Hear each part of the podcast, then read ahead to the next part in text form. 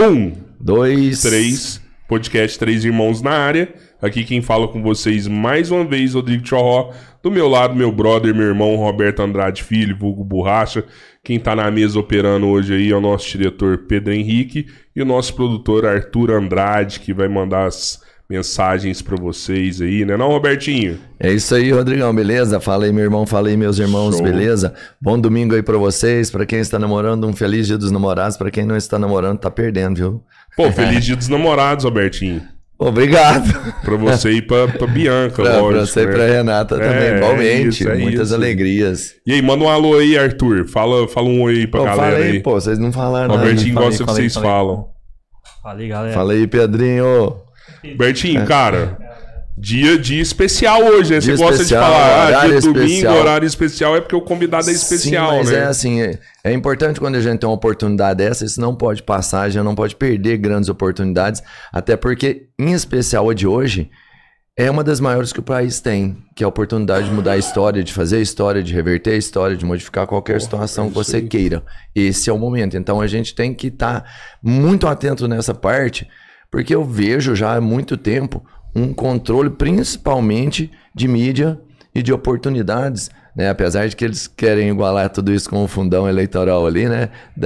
Para as pessoas, mas a gente vê que a oportunidade de fala, de visibilidade, não é igual para todo mundo. Legal, legal. E isso acaba funilando em poucas pessoas. Isso não é para mim a melhor opção.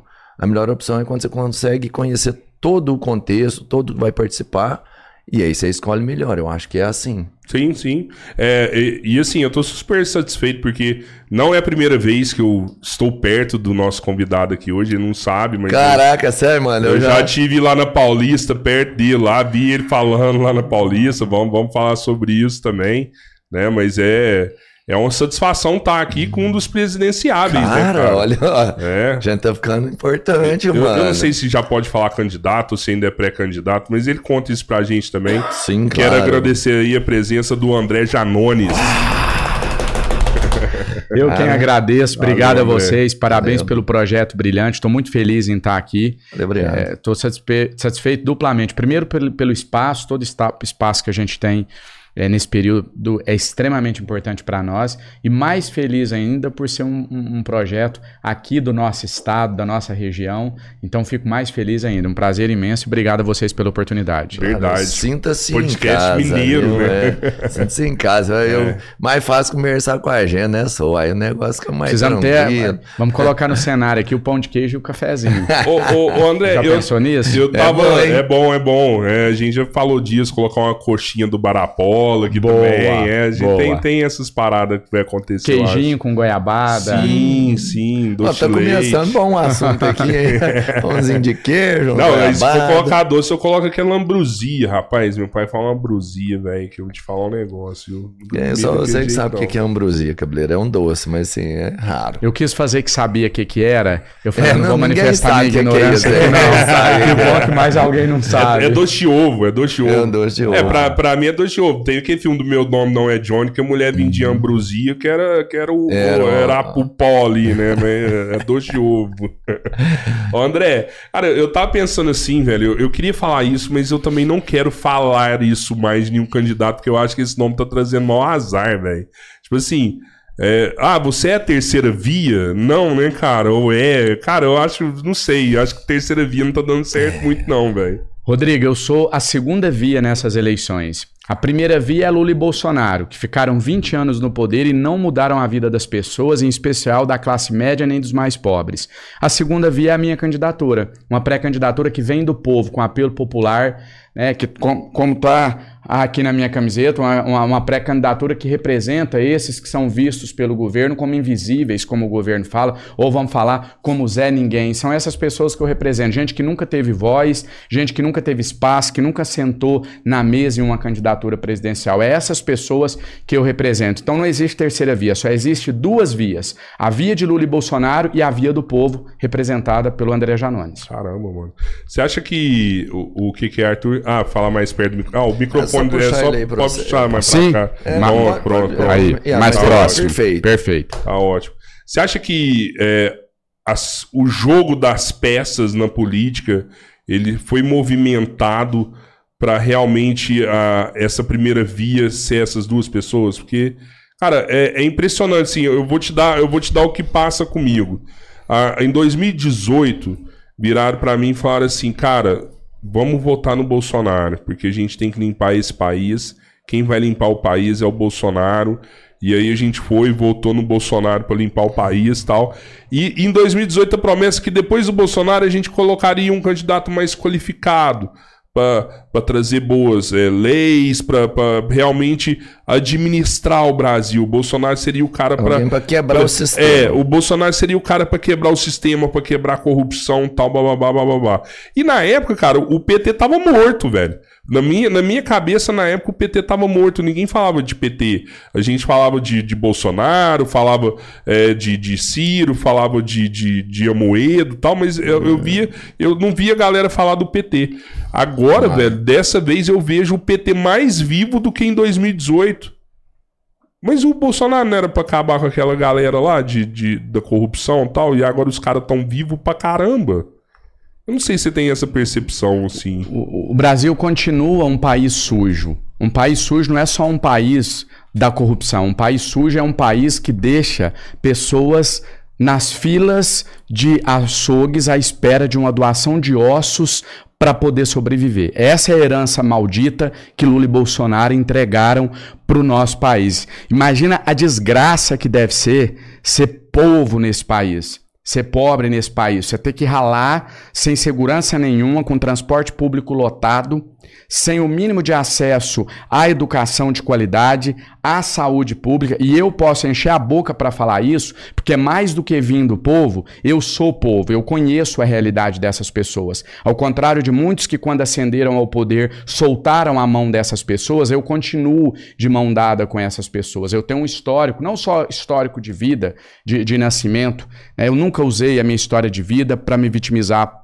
tanto que poucas pessoas, é, principalmente fora de Minas Gerais, não sabem que eu sou filho de uma empregada doméstica com pai cadeirante, estudei a vida toda em escola pública, me formei advogado através de uma bolsa de estudos para alunos carentes e trabalhando como cobrador de ônibus. E aí eu termino a minha universidade e vou trabalhar de graça para gente que precisava de cirurgias, de exames, de medicamentos, porque se não conseguisse uma liminar na justiça ia morrer sem atendimento. E eu pegava essa liminar é, Robertinho, e ia lá para a rede social quebrar o pau até aquela decisão ser cumprida. E é aí que nasce esse André combativo, que alguns chamam de sensacionalista, de não sei o quê. Sabe por que, que eu sou sensacionalista? Que eu bato na mesa, que eu quebro o pau? Porque quando eu era educadinho e chegava todo engomadinho de terno e gravata nos hospitais com a decisão da justiça, falava: Olá, tudo bem? Boa tarde, meu nome é André Janot. Ô, doutor André, tudo bem? Tapinha nas costas, cafezinho. A hora que eu saía de lá, a, a família já tinha perdido o filho, a mãe, o pai, o esposo morto, sem atendimento. A hora que eu comecei a fazer barraca, quebrar o pau, a, a, a, fazer live xingando e batendo o pau e falando, vai cumprir essa decisão ou o pau vai comer, as pessoas começaram a ter a vida salva. Então eu tive que fazer uma escolha. Eu quero ser bem recebido por todo mundo com o cafezinho quentinho e tapinha nas costas, visto como um, um cara de, de, que tem modos ou como alguém que ajuda a salvar a vida do povo, povo pobre desse país. Eu não tive dúvidas e escolhi a segunda opção. E ainda tem gente que fala assim, mas qual que é a sua experiência para você ser candidato à presidência da República? A experiência de quem sabe a necessidade das pessoas. A experiência de quem sabe onde o calo aperta. A experiência de quem sabe o que é acordar 4 horas da manhã, passar e tra trabalhar, cobrar passagem de ônibus e passar 9 horas da manhã na porta de uma padaria e, e, e, e quase chorar de vontade de comer um pão, um pão de queijo, não tem como, porque só ia fazer a primeira refeição 4 da tarde. Você falou que não se vitimiza, você está vitimizando. Não, eu me sinto privilegiado, sabe por quê? Eu nunca dormi sem fazer uma refeição. Eu já passei privações. Eu já passei fome no sentido de só ter uma refeição por dia, de comer arroz e feijão, mas nunca soube o que é dormir sem nada no meu estômago. Então hoje eu me sinto, vendo a realidade desse nosso país que Lula e Bolsonaro construíram, eu me sinto é privilegiado de falar: olha, eu não tinha o dinheiro do pão de queijo, mas do pão com manteiga, mas no final do dia eu tinha um prato com arroz e feijão para comer. Então essa é a experiência de vida que eu tenho, que Lula e Bolsonaro não têm e nunca terão. Bolsonaro porque é um vagabundo que nunca trabalhou. Lula, porque o, o, a, a, defesa dos pobres que o Lula diz é, é, ostentar, que ele, ah, o pai dos pobres, o cara que defende o povo, nasceu de sindicato. Nasceu de universidade particular. Chico Buarque nunca foi povo, não. Chico Buarque que eu gosto, que eu, que eu ouço, que tá no meu Spotify, nunca foi povo, não. Nasceu das universidades particulares de São Paulo, nasceu de, de, dessa pseudo-elite intelectual que acha que dita o, o, que, o que tem que acontecer no, no país, que se sente superior aos outros. É, o, o, petismo nunca saiu do povo. A nossa candidatura é a primeira candidatura, isso que independe do resultado. Tô nem aí se, se vai ter um voto, dez votos, ou se eu vou ser eleito presidente da República, não é isso que vai mudar o sentido da minha candidatura. O fato é, a minha candidatura à presidência da República será a primeira da história desse país que de fato representa o povo brasileiro. O André foi num, num, num programa aí, ele errou o nome do presidente da Argentina. Sim, o André não sabe o nome do uhum. presidente da Argentina, sabe por quê? Porque, igual a maioria do povo não sabe, eu nunca tive tempo para estudar o que não me ia servir para nada. Eu tive que ralar para aquilo que eu precisava. Eu sempre tirei leite de pedra. Na minha escola, eu sempre tive as melhores notas. Tá lá quem quiser puxar e lá ver. Me formei, terminei o segundo grau, vou para a faculdade, de novo as melhores notas. Termino a faculdade, sou aprovado como uma das maiores notas da história da OAB. Fiz 88 pontos na primeira fase. Segunda fase eu tirei 100% em direito tributário. Caramba. Do direito tributário. tributário ainda é o mais chato. O mais chato, o mais difícil. Tirei é. 100%. Fechei a prova. Aí eu termino a faculdade, o que que eu vou estudar? O que eu vou precisar para aplicar no meu escritório. Sabe por quê? Eu saber o nome do presidente da Argentina não ia mudar nada na realidade da minha volta. Mas eu saber aonde está um artigo de lei e como aplicar ele no processo, salvava a vida de criança inocente de gente que precisava de atendimento na saúde, de gente que precisava de um exame. Então, para estudar quem era o presidente da Argentina ou como salvar vidas, eu preferi estudar a legislação que ia me ajudar a salvar vidas. É igual o povo brasileiro. O povo não sabe é, o que, que Camões escreveu, não é porque eles não consideram importante. O povo não sabe quem foi Dante, não é porque eles não consideram importante, é porque eles não podem se dar o luxo de falar, ah, hoje eu vou descobrir, que é, eu vou ler Don Quixote, eu vou descobrir quem foi Miguel Cervantes. Deixa eu pesquisar aqui, eles não podem fazer isso. Eles talvez até gostariam, mas eles não podem, porque não dá tempo. Você, o pouco que você tem para estudar, você vai estudar o que você aplica na vida. Essa é a minha realidade de vida. É isso que a minha candidatura representa. Essas pessoas que a gente vai representar nessas eleições, e eu tenho muita fé em Deus que o povo vai acordar, vai enxergar que Lula e Bolsonaro é farinha do mesmo saco e que a gente vai estar no segundo turno. Cara, eu vou te falar. Sua história é bacana. Eu já tinha, eu sabia parte disso, mas você mostra ela com mais verdade pra gente. Quando você virou advogado e começou, me parece que você sentiu ainda mais uma dor da sociedade, quando você estava vivendo isso na pele, você não sentiu tanto, e quando você cresceu, você percebeu que tinham mais pessoas que viviam o que você vivia de uma forma talvez até pior. E isso te fez, às vezes, entrar na política para ser um deputado. E foi bem votado, um deputado bem votado. E você nem termina um, um, um mandato, né? E já se lança um degrau acima. Presidente, o que, né? É, o que que você viu como deputado que te fez ficar mais indignado ainda para chegar lá em cima? É, você entende? Porque eu vejo perfeitamente, que você tá crescendo como Entendi visão. perfeitamente.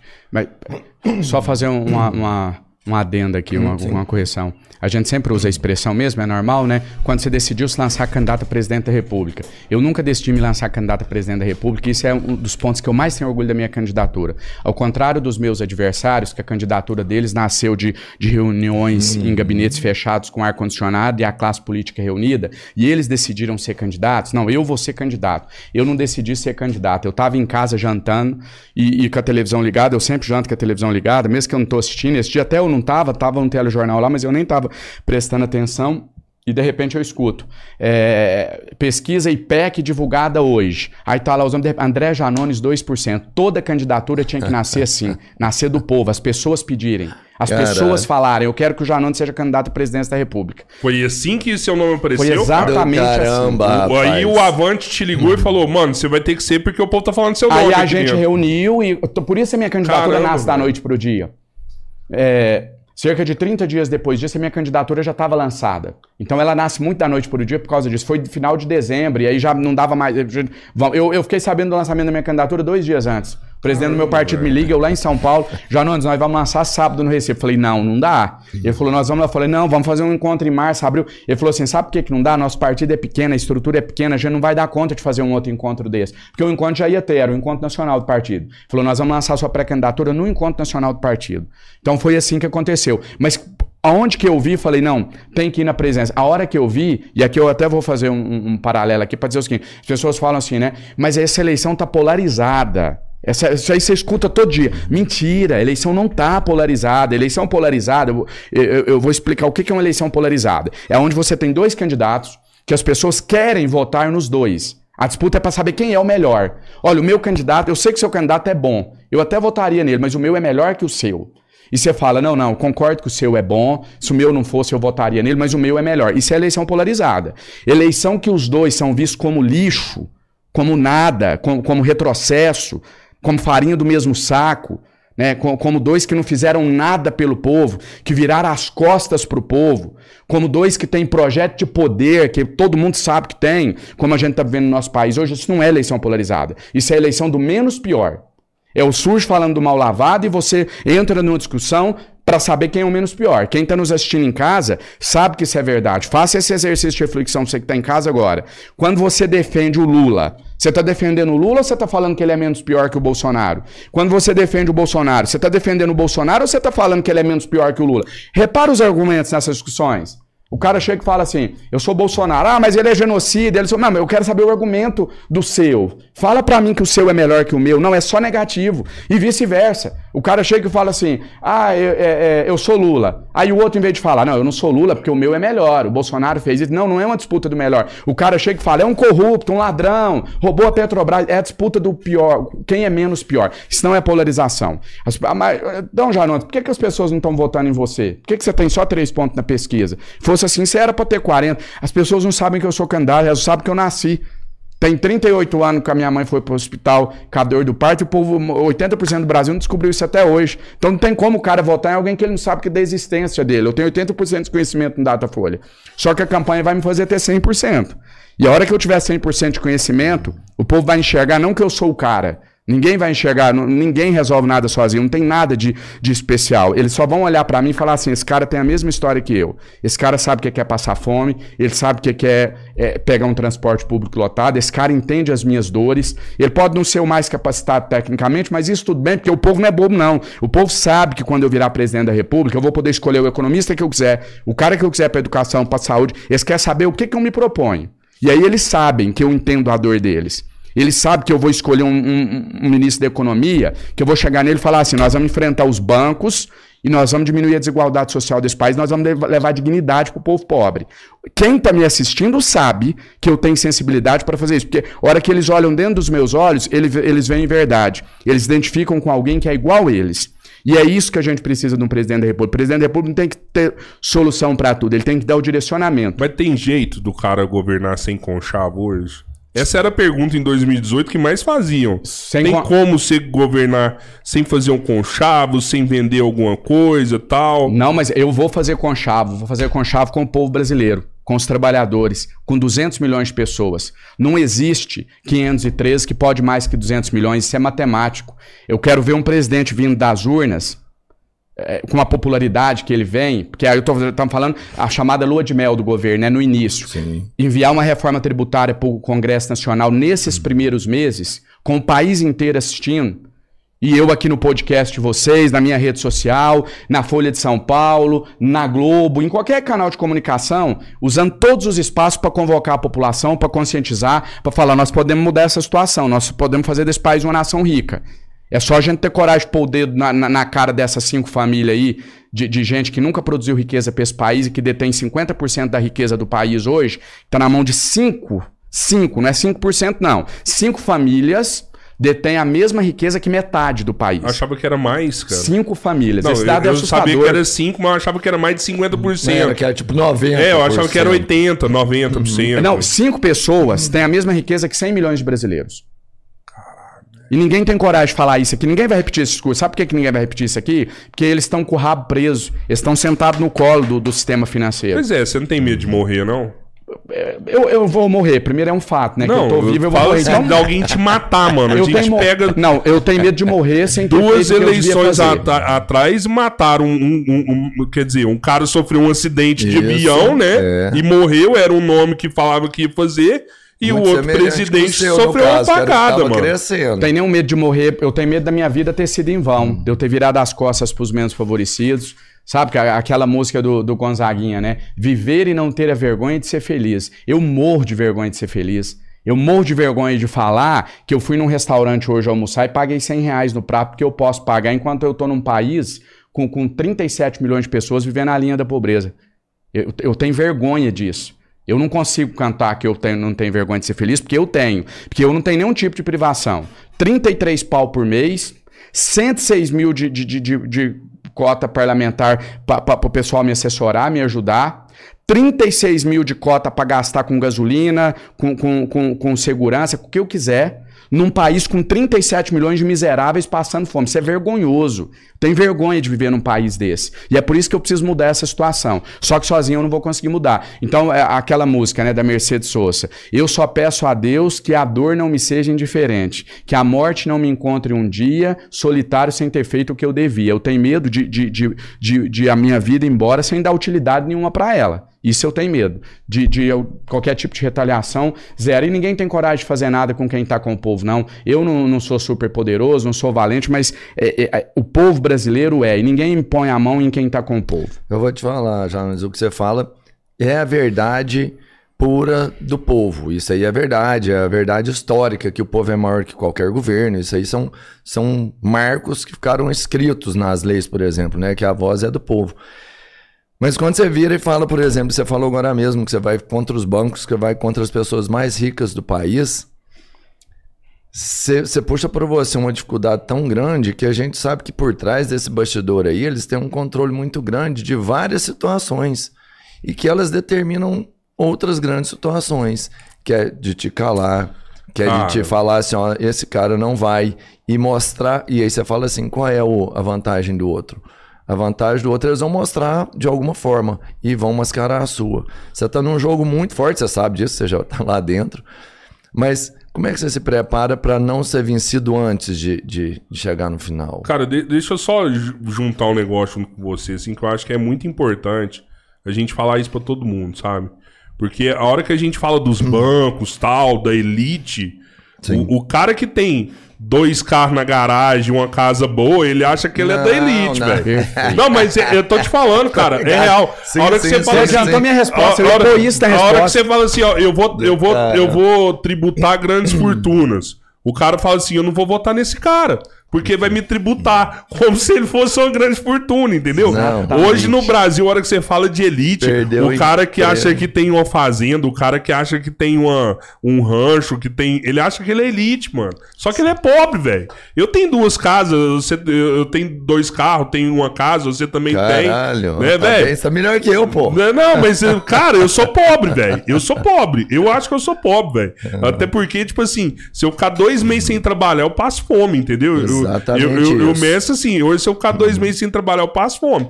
E isso o cara que, se você acha que você é rico, se você ficar um ano sem trabalhar e passar fome, você é pobre também. O cara que é da elite hoje, velho, a gente tá falando de gerações. O filho do filho do filho dele pode ficar sem trabalhar, quer ver ser rico pro resto da vida, né, velho? Você bateu o escanteio e ele cabeceou. É isso aí. Precisa nem responder não, que depende, você já... depende. Não, é, então, é porque depende, eu, eu, eu, eu, vocês dois estão certos. Sim. Realmente, quando a gente fala em, ah, nós vamos acabar com os privilégios da elite, nós vamos enfrentar os mais ricos, é, se a gente tivesse vindo até o meio da pirâmide, a gente ia ter alguma dificuldade. A questão que as pessoas precisam se conscientizar é não se deixarem servir de massa de manobra, porque o cara acha que quando você fala em taxar grandes fortunas, o cara que tem um carro na garagem, uma casa financiada em 30 anos e tem uma renda familiar ali de 3, 5 pau por mês, ele acha que ele está incluído ali, que ele não é povo. Eu vejo gente do povo que tem que ralar para colocar comida na mesa e falar assim: não, mas o, o, esse discurso seu, Janões, de povo, ele, e a gente? Cara, você é povo, você é povo, isso é povo. A minha definição de povo é quem que é povo para mim, que eu falo que eu defendo o povo. Que povo? Povo é quem tem que ralar para colocar comida na mesa, é quem produz riqueza para esse país, é quem faz a diferença, não é quem vive de especulação igual meia dúzia de banqueiro nesse país. Isso não é povo. Isso é vagabundo que nunca produziu riqueza, que se aproveita da desgraça dos outros, que se aproveita de explorar o mais pobre. Vou te dar um exemplo real que você vai chocar. Pessoa, já, já não, você enganou, você, não quis dizer, tá, não, é isso aqui mesmo. Tá? Eu tenho um documento que prova isso, inclusive vou colocar nas minhas redes essa semana. Você pegou 100 reais no caixa eletrônico emprestado agora, pode ir lá e pegou ficou desempregado, teve um problema pessoal, uma doença, enfim, seja o que for, não conseguiu pagar. Daqui cinco anos, sabe qual a dívida que você tem? 13,9 milhões de reais. Ah, para. Caraca. 13,9 milhões de reais. Não, e detalhe, essa semana eu soube que esse banco que a gente fez a simulação não é o maior, que tem um que o juro é maior que esse. Esse é 967% ao ano. Só se você colocar 100 reais na poupança, daqui 5 anos você vai ter em torno de 150 reais. O André tá defendendo, então, vagabundo. Ele acha que não tem que pagar a dívida. Ninguém tá dizendo isso. Eu quero saber por que, que em 5 anos esse cara não tá devendo. Vamos lá, 100 reais ele tá devendo mil. Por que, que ele tá devendo 3,7 milhões? Ou então vai, que ele tá devendo 10 mil. Mas 13,9, 13,7 não, 3,9 milhões. Isso não existe, isso é surreal. E por que, que você choca? Por que, que você choca? Por que, que quem está em casa pode estar tá pensando, o Janones enganou? Porque, porque ninguém nunca fala essa verdade. Porque ninguém que está disputando a eleição, pelo menos a maioria, os que têm mais espaço, não são candidatos de verdade. Porque Lula e Bolsonaro servem esses interesses dos banqueiros, do sistema financeiro. E aí você fala, não, mas isso deve estar enganado, o que o Janones está falando não é verdade. É verdade, mas a solução não é tão simples. É mais simples do que parece. É a gente ter coragem de criar um, um, um modelo econômico no nosso país, implementar para atrair é, para cá bancos internacionais, para a gente ter uma concorrência justa. É a gente ter uma legislação que limita mesmo. A agiotagem é crime no Brasil? Se alguém me perguntar isso, eu vou responder: depende. Pelos bancos, não. Porque se isso aqui não for agiotagem, nós temos que definir o que é, é agiotagem. É isso aí. Eu, é, eu sou muito tolerante, é né? Os maiores Mas aqui não, né, é, isso aqui não é subjetivo. Não tem como você, você falar aqui para mim, não. Para mim, 100 reais vira 3,9 milhões em 5 anos não é agiotagem. Então, agiotagem é o quê? Né? Então, os bancos podem fazer agiotagem. É isso que a gente precisa mudar. Então, se a, se a população brasileira, se o povo brasileiro tiver essa consciência de que eles são povo, né, não entrar nessa onda do nós contra eles. Mas eu, eu já ouvi isso muito também. Mas e o empresário? Empresário é povo. O tanto que é difícil empreender nesse país. Olha o que a classe média passa. O cara que tenta manter uma empresa ali para ter 10, 15, 20 funcionários, 50 é, é, é, tributo atrás de tributo. É uma situação. É, é parece que o sistema existe realmente para o cara não empreender. Eu tenho um amigo no Rio de Janeiro, querido amigo João Diniz, tem algumas casas noturnas lá, um restaurante. Ele fala: Janones, Fui abrir meu restaurante aqui em Ipanema, o primeiro mês, 80 pau a despesa de energia, de aluguel. Só que o que acontece? O primeiro mês eu tinha que treinar os funcionários. Eu tenho que treinar o chefe de cozinha e tudo. A despesa. E aí no primeiro mês eu já tenho que pagar o tributo. Só que eu não comecei a ganhar ainda, porque não abriu. Eu tenho que fazer o treinamento primeiro, preparar. Ninguém vê essa dificuldade do empresário. O empresário é povo. Quem não é povo é quem não produz riqueza. É quem não gera nada para o país, é quem vive de especulação, é quem vive das mazelas e das desgraças, do suor do povo brasileiro. Isso não é povo. E assim, eu, é, Robertinho, para finalizar, eu, eu queria assim, eu queria um cenário realmente que eu pudesse atender a todos. Vamos fazer o seguinte, vamos pegar o banqueiro e dobrar o lucro dele também. Todo mundo vai ganhar 10 bilhões por mês. Todo mundo queria isso. Isso é uma utopia, isso não tem como realizar. O que é fazer política? Minha definição de política. O que é política? Política é eleger prioridades. Eu não queria é, escolher o sistema financeiro como inimigo, não. Eu queria que todo mundo lucrasse tudo. Mas não tem jeito. A política é escolher. Quando você vai é, fazer uma ação, você tem que escolher aonde aplicar, no que fazer. Então, política é eleger prioridades. A prioridade para mim é melhorar a condição de vida do povo brasileiro, da classe média, dos mais pobres, e não garantir o lucro de banqueiro. Essa é a minha prioridade. E, e melhorar em, em, quais sentidos você começaria? Educação, saúde? Como que você ia nisso daí? O, o ponto inicial é levar dignidade a quem está passando fome. Não existe um país rico, um país próspero onde a fome existe. Não tem como eu discutir educação agora. Né?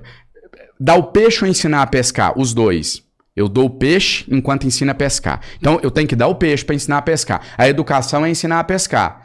Auxílio emergencial, que nós vamos estipular, que em, janeiro a gente vai implementar no Brasil um auxílio emergencial no valor de 600 reais nos moldes, que foi durante a pandemia, e a gente tem de onde tirar o recurso. Isso não vai mudar a história do país, não. Não é isso que vai resolver os problemas do país. Isso aí só vai falar para essa pessoa que está lá na fila do, do, do, do açougue esperando um osso para sobreviver, para a pessoa que morreu lá no Nordeste por desnutrição, só vai falar para essa pessoa assim, ó, é, é, o Estado brasileiro, pelo menos, ele te garante existir, tá? Pelo menos sobreviver, o mínimo da dignidade, um arroz para você comer, um feijão básico, isso aqui o Estado vai te garantir. É só isso o programa de renda mínima, porque também se o Estado brasileiro não existir para levar esse mínimo só para a pessoa ficar viva. Eu não vou, eu nem uso a expressão viver, porque viver contempla mais que isso. Só para a pessoa existir, ficar respirando. Se o Estado brasileiro não puder garantir isso, é melhor não ter Estado. Aí vamos filiar todo mundo do Partido Novo e não precisa ter Estado. Para que, você vai ter um Estado se não for para garantir esse mínimo?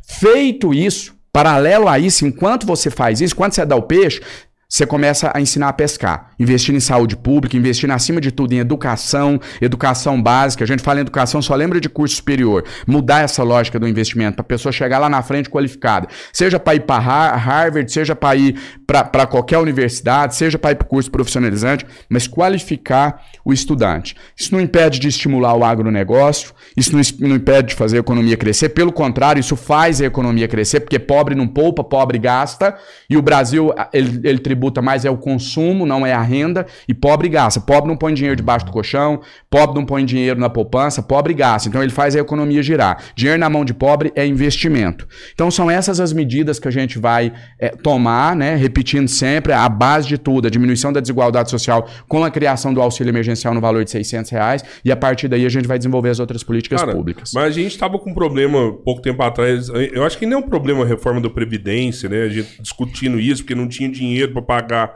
os aposentados e tal. Se você faz uma medida, é, digamos, é, populista de, de dar grana para todo mundo, igual foi na, na, aconteceu na pandemia. De onde que a gente vai tirar essa grana, mano? A gente tem grana para isso. Po posso te devolver a pergunta antes de responder? Claro. Aí. No início da sua pergunta, você falou assim: a gente tava discutindo a reforma da Previdência e tal, e não tinha grana nem para manter a Previdência.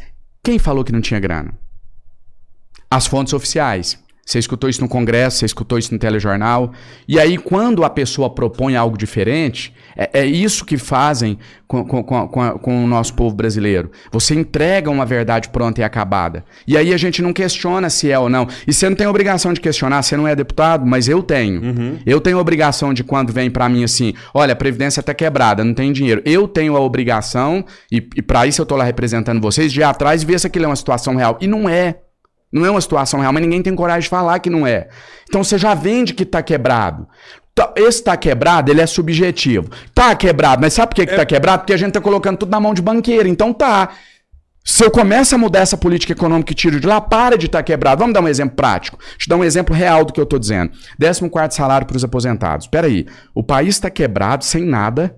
Você está falando que é, a gente não está tendo condição de, de pagar aposentadoria. O Janones está vindo aqui falando que tem como pagar um décimo quarto nós não temos dinheiro para pagar o 13 terceiro dos aposentados, você está querendo pagar o 14 quarto. Né? Isso é um puta de um populismo. Aí vamos lá. Quem falou que está quebrado? Nós fomos na reunião no Ministério da Economia, o pessoal que luta essa pauta conosco, inclusive mandar um abraço, doutor Sandro, doutor Milton, Felipe, o Ricardo Silva, meu amigo deputado federal, que esteve aqui também. Esteve aqui. E aí o pessoal chegou lá no Ministério da, da Economia, discutindo com a equipe econômica do governo, aí está lá o representante da presidência da República. Não tem como, o país está quebrado, não temos finanças e tal. Num raro momento de lucidez, a própria equipe do Ministério da Economia, do ministro Paulo Guedes, pega e fala assim: não, tem de onde tirar o dinheiro. Tá aqui a fonte para pagar o 14. Sabe onde era essa fonte? Mexer numa alíquota de um subsídio que é destinado para o sistema financeiro. Diminuir, per, perdão, um, um, um, e é diminuir um pouquinho. Você não tá, vou pegar um exemplo fictício aqui. Tô falando que o cara tá ganhando 100 bi, você vai baixar para 1 bi, não. Tô falando que o cara tá ganhando 100 bi, você vai baixar para 99,5 e com esse mês você paga o 14 salário pros aposentados do Brasil inteiro. Então o Brasil tá quebrado? Tá, mas por que que tá quebrado? Vamos fazer um comparativo com o orçamento da dona de casa que tá nos assistindo. Você que tá em casa, você ganha mil reais por mês. 800 reais essa pessoa tá gastando pra ir pra balada. E aí, quando o filho chega para pedir comida, esse pai pega e fala assim: Meu filho, nós estamos quebrados. O pai tá custando aqui ter 200 conto para tocar as despesas aqui. Você tá vindo me pedir uma bolacha recheada. A falta de consciência. Nós estamos quebrados. É mentira que tá quebrado? Não, ele tá. O orçamento dele tá no talo. Mas tá no talo porque tá em 800 reais pra balada. Se parar de ir pra balada, não tá quebrado. A balada é o dinheiro que a gente tá enfiando em banqueiro. O país tá quebrado porque nós estamos enfiando dinheiro tudo em cinco famílias. E o povo está se ferrando. O povo está tá, tá vivendo é é, é, é, é, essa situação de pobreza, de miséria, sem nada, está passando fome. A classe média, a gente fala muito dos mais pobres, dos mais pobres. A classe média ali, você pega o cara que tá lá no Uber, você pega o entregador do iFood, esse cara também, esse cara ele olha para cima, vê o banqueiro ficando bilionário, ele olha para baixo, vê o mais pobre recebendo um auxílio, ali um auxílio Brasil sim. e tal. Ele fala, mas e eu? Porque é isso a minha vida, eu vou ficar ralando aqui, acordando seis da manhã, chegando dez da noite em casa, que hora que eu vou viver? Então eu tô pagando meus impostos, para alimentar o mais pobre, tudo bem, mas para tirar esse cara da miséria. Sim. O mais rico tá ficando mais rico. Oh, eu tô aqui, ó, a classe média tá falando, eu tô aqui. Tudo bem, eu não tô passando fome, mas eu também preciso do Estado. Eu preciso do incentivo para eu empreender. E aí o que a gente fala do, do você fala do auxílio, o André tá olhando só para mais pobre, né? Não. Esse mais pobre aqui, você tem que dois carrinhos de cachorro quente. Vamos pegar um exemplo que o interior, nós que é do interior, conhece bem. Você tem que dois carrinhos de cachorro quente. O cara tá aqui servindo mesa o garçom, se ele tiver acesso a um crédito no BNDES, onde que for, ele tem um, um, crédito ali que permite ele empreender, ele ganha ali um salário mínimo por mês, dois salários, ele vai comprar o carrinho dele próprio. Ele comprando o carrinho dele próprio, ele vira patrão. E aí vai aí ter... acabou a vida dele. É, hoje sim. Não, e aí você vai falar assim pra mim. Não, brincando. É, não, mas hoje sim. Aí você vai me falar assim, Janones, mas aí você tá sendo demagogo pelo seguinte, vamos, vamos pro mundo prático esse cara que montou o carrinho dele vai tirar a freguesia do outro. E aí os dois vão dividir a pobreza. Não é, sabe por quê? Nós colocamos auxílio na mão daquela pessoa que estava abaixo da linha de pobreza. Ela não comia. Essa pessoa vira consumidor. Olha que mágica. Ela acende, ela passa a consumir aqui nesse carrinho de cachorro-quente e ela vai de miserável a consumidor. Então esse cara também vai ter o, o, o, o esse E aí esse cara também pode virar o garçom. É o que a gente Sim. chama de crescimento econômico sustentável. Porque crescimento econômico não é só número. Não me interessa gerar PIB, gerar riqueza. Se é, é, aquela conta da economia, né? Se você tem um pão e eu não tenho nenhum, segundo a economia, cada um de nós tem meio pão. Nós não estamos passando fome. Um pão para duas pessoas. Uhum. Então, não é crescer a qualquer custo. Eu quero um crescimento econômico no Brasil que signifique a, o fim da miséria o fim. Eu quero entregar depois de quatro ou oito anos de governo, falar assim, ó, eu deixei uma herança. Ninguém nunca mais nesse país passa fome. Não existe, fome não existe. Esse é o objetivo. Não existe fome nesse país. Aí a gente começa a, a, a, a, a crescer para outros patamares, para ocupar um cenário de destaque no, no, no, no cenário internacional. Aí vamos para ideologia. Opa, agora vamos brincar de discutir se a gente deve ou não implantar o escola sem partido, porque isso é uma brincadeira. Se a chacota com o pobre. Imagina a situação do cara que está na. Eu ia usar uma expressão aqui, o cara que tá ferrado. Pode falar, mano. O cara que tá na merda. O cara tá na merda, não tem porra nenhuma. E esse cara tá em casa agora assistindo isso, e ele fala: eu, eu, eu, eu elegi 513 deputados, esse cara tá lá olhando por mim, eu tô na merda, eu tô fudido, mas eu elegi 503, cara, eu tô pagando 33 pau pra esses caras olhar por mim, eles vão olhar. Então, peraí, eu tô, eu tô fudido, eu tô desempregado, eu não tenho porra nenhuma, mas eu vou ligar aqui na TV Câmara, eu vou descobrir que, que esse cara tá lutando por mim. É, faz o exercício de imaginar acontecendo. O cara ligou a televisão, vamos lá, o que, que o meu deputado tá discutindo? Peraí, o cara tá. É, aquele é o que eu votei, subiu na tribuna, vamos ver se ele vai falar aqui do auxílio meu que foi cortado. Da, da conta de energia que eu não dou conta mais de pagar, o cara abre a boca. Daniel Silveira, Atacou o STF, o cara olha pro lado, o que, que é Daniel Silveira? O que, que é STF?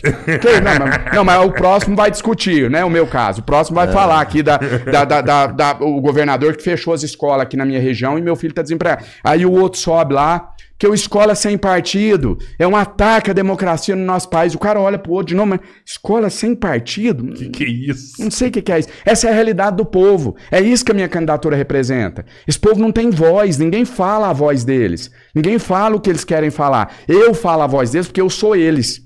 Eu, eu, venho do povo, eu sou esse povo e eu tô na Câmara dos Deputados dando voz a ela. Por isso eu tenho esses números na rede social. Por isso eu bati 40 milhões numa live. Não é porque eu sou foda, não. Não é porque eu sou o cara, não. É só porque eu falo a voz deles. Por isso eu pus 3 milhões e 300 mil pessoas simultaneamente numa live, porque eu falo a voz dessas pessoas. É isso que a nossa candidatura representa. Você sabe que, é, falando assim, a, a reforma tributária é essencial, né? Que você mesmo falou. Hoje o nosso imposto é sobre o consumo e não sobre o lucro. Isso é um dos seus projetos, mudar isso, ou você manteria o imposto sobre o consumo? A gente tá falando aqui de ajudar os mais pobres, de melhorar a vida da classe média. Como, né? A grande pergunta é como. Como diz o ditado, de boas intenções o inferno tá cheio. Como fazer isso? Cheguei na presidência da República hoje. Primeiro dia, o Congresso volta 30 dias depois, né? Em fevereiro. Uhum. O Congresso voltou, projeto de lei para a Câmara, com a reforma tributária, uma ampla reforma tributária debatida junto com, com, com, a sociedade, né? E quais serão os principais. Essa reforma é muito ampla, tá? Eu vou abordar aqui alguns pontos, até porque muita coisa, gente, claro. muita coisa vai vir do momento, das discussões. Se eu já tiver pronto e acabado, eu não sou um democrata, né? A gente vai ouvir pessoas, a gente vai ouvir lideranças, a gente vai ouvir a sociedade civil organizada para poder chegar no modelo ideal. Mas o que, que eu já tenho como, como pressuposto nosso? A criação de um programa de renda mínima para atender essas 37 milhões de pessoas que hoje estão abaixo da linha de pobreza e introduzi-las no mercado de consumo. É, co colocar essas pessoas, dar elas a sensação de pertencimento. Vocês, vocês são gente, vocês são gente que, que tem. É, é, vocês são gente que tem direitos, que podem exigir. Né? Porque, é, só fazer um parênteses aqui, você pega a classe média, ela já tem uma noção de cidadania. O Uber, a hora que o, o, presidente faz uma coisa lá que desagrada ele, você pega o Uber, o motorista lá, você começa a puxar um papo, ele já. Esse é, sem vergonha e tal. Ele tem uma noção de cidadania. Ele sabe que ele pode indignar. Ele sabe que num restaurante, se ele encontrar com um político corrupto lá, ele pode ir lá e criticar o político na frente de todo mundo. Ele tem essa noção de cidadania. Esse pessoal que está abaixo da linha de pobreza, que o governo chama de invisíveis, que para mim sempre foi visível, eu enxergo eles muito bem, porque sempre fui um deles, esse pessoal não tem essa noção de cidadania. Eles, eles acham que eles não podem reclamar. Eles acham que eles escolheram ser miseráveis. Eles acham que eles escolheram ser pobres. Eles não se sentem sujeitos dignos de direito. É, tiraram a dignidade dessas pessoas. Tiraram a elas o direito. Olha que, que absurdo. Tiraram dessas pessoas o direito de se revoltar de ir pra rua, de manifestar. Por isso que você não vê esse pessoal nas redes sociais. Por isso que esse pessoal não está aqui defendendo o André Janones. Eles não têm essa noção de cidadania. É esse é o público principal que eu representei e continuo representando através do meu mandato. E quando você vê alguém de fora, vou te dar um exemplo real. 2015, durante os 10 anos que eu atuei como advogado, é, em prol dessas pessoas que precisavam de exames, cirurgias, medicamentos na fila do SUS. Atuei gratuitamente. Caso real, isso daqui. É, Bairro Novo Tempo 2, na cidade de Tuiutaba, Dona Sandra, ano de 2015. É, algumas famílias que a gente assistia, elas, através de alguns movimentos lá, um dia eu quis fazer um negócio diferente, falei, vou fazer uma surpresa pra Sandra. É, normalmente você leva uma cesta básica, né, quando quer ajudar alguém. Falei, vou fazer um negócio diferente. Em vez de eu levar uma cesta, eu vou levar menos produtos, mas de grande qualidade, coisa que talvez essas pessoas nunca tiveram acesso. Então, levar um chocolate da melhor qualidade, um iogurte, coisa que normalmente não está numa cesta básica. Fiz isso, passei numa padaria lá que era conveniência junto, fiz essas compras, fui, parei meu carro do outro lado da rua, eu já visitava ela com frequência, conhecia sete filhos, a Sandra, sete filhos, situação de extrema miséria, vivendo de doações de cesta básica e tal. De repente a Sandra vem de lá da rua, eu, eu, tenho a imagem como se estivesse acontecendo aqui agora. Era por volta de seis e meia, sete horas da noite. A Sandra vem de lá com um olhar, que a sensação ali que eu tava. Eu falei, matou alguém, ela acabou de assassinar alguém. Eu tava a imagem ali na minha frente como se fosse uma criminosa. Olhar baixo, apavorada, olhava para baixo, olhava para mim. É, é, advogado, né? Me via como advogado. Doutor, me desculpa, me desculpa. É, nossa, me desculpa. Que? Eu não tinha entendido ainda, né? Tinha um barulho lá, uma música tinha um churrasco, o pessoal tava comendo carne assada, tomando cerveja. E ela tava se sentindo uma criminosa, como se ela tivesse roubado, matado. Porque quer dizer, o cara que me, me, me assim, assiste, me ajuda, Entendi. ele tá vindo trazer algo, e ele tá chegando aqui, me vendo tomando cerveja, comendo carne assada. Então, nossa, pelo amor de Deus, Janones, mas aqui, ó. Aí me levou lá dentro. Olha pra você ver a minha situação. Isso aqui é porque a gente fez uma vaquinha, juntou todo mundo. Mas aqui, ó. Olha meu, meu, meu, meu, meu guarda meu feliz em que você falou. Meu armário tá vazio, não tem arroz e feijão. Eu falei, Sandra, que loucura, mas você tem direito. Ó, eu até repito falar. Eu, eu tenho direito. Você per... faz uma análise, mas tiraram dessa pessoa, aqui, tô todo arrepiado. Tiraram dessa pessoa a noção de dignidade. Ela entende que ela não é gente. Não, eu não sou gênio. Eu não posso tomar cerveja. Porque convenceram ela de que ela só pode respirar, existir. Ela veio nesse mundo para existir. Saúde, saúde, o arroz, o feijão é isso. Eu só posso querer isso nesse mundo. Eu não posso viver. Eu não posso ter uma noite comendo carne assada, tomando cerveja, porque eu não sou gente. Óbvio que ela não fala isso, mas está no subconsciente. Introduziram isso nessas pessoas. A, a classe mais pobre no nosso país está tomada desse sentimento. E aqui já vamos partir para uma polêmica. Shows Janones destinou 2 milhões de reais pro show do Gustavo Lima. Mentira, não destinei 2 milhões de reais pro Gustavo Lima. Destinei 1 milhão e 400 mil reais pra fazer 10 shows. Tá? Primeiro ponto. 10 shows por 1 milhão e 400 mil reais. Nossa, é bom pra negociar, velho. E 1 barato. milhão e 900 Barato pra pra festa. caramba. 1 milhão e 900 para feira agropecuária, sendo 1 milhão e 400 mil reais para bancar de- 10 shows. A prefeitura vai bancar 10 shows lá na Total cidade. de 3 milhões e meio. pra- Não, não. Nesses 1 milhão e 900 mil da festa, tá incluídos 1 milhão e 400 mil do show. Ah, tá. Então foi 1 milhão e 900 total, sendo 1 e 400 do show e mais Pra 500 10 da shows. festa. Isso, Ah, isso. tá, Essa tá, é a realidade, tá, né? tá, tá. E aí, quando começou esse assunto, tá ali o Pedro, que trabalha conosco. O Pedro falou: Janones, a imprensa tá entrando em contato aqui. Aí, vamos colocar aqui que você fez isso pela economia, né? Porque gera emprego. Eu até fiz um levantamento aqui, ó. Gera. Eu falei: não, não, não vamos pôr isso. Como assim? Não, não, não vamos, porque eu não fiz por isso. Não, eu tô te dando um dado da economia. Tá, ó, vai gerar tantos empregos lá na no, no momento, vai, vai investir no. Eu falei, não, eu não fiz por isso. Se não gerasse nenhum emprego, eu tinha destinado. E eu não vou ser hipócrita. Eu fiz isso porque, pra mim, pobre é gente. Tem direito de divertir, tem direito de ir no Gustavo Lima uma noite, tem direito de ter acesso a lazer, a entretenimento. Ah, mas aí quando ele for pra fila do pronto-socorro? Sim, por isso que eu destinei 90% das minhas emendas pra saúde e pra educação.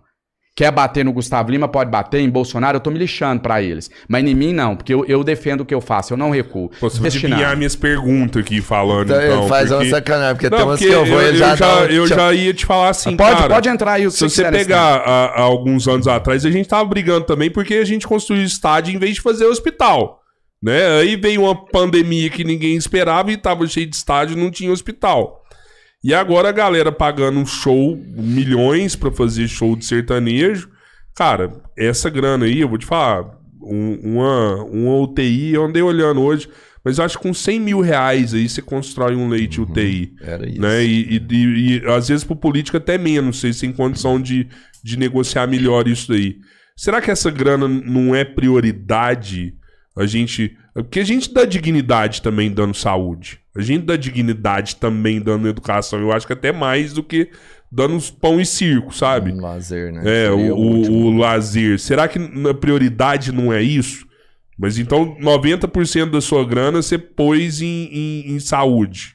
90, por- é, vamos pôr aí 80% em saúde, 10% em educação, situação de urgência ali. Não, mas 20% em No educação. total você tinha 90% quanto? saúde e educação. Você tinha 20 milhões Você no tem- total? No, no total você tem 18 milhões de emenda individual, mais 5 milhões de emenda de bancada, mais ou menos 23 milhões de reais. E aí, a Falando maioria exato, da tá? sua grana foi para o hospital. A maioria foi para a saúde pública, uma outra parte também considerável para a educação e essa parcela para a cultura. Eu quero só fazer uma análise em relação à sua fala. Tá. Me deu uma oportunidade é, única aqui. Quer dizer o seguinte. De novo, vou fazer a mesma reflexão da reforma da Previdência. Quando eu falei, né? Quem disse que está quebrado e tal. Aonde está escrito que o ou tem que substituir o e? Aonde está escrito que eu tenho que escolher entre saúde ou o show do Gustavo Lima?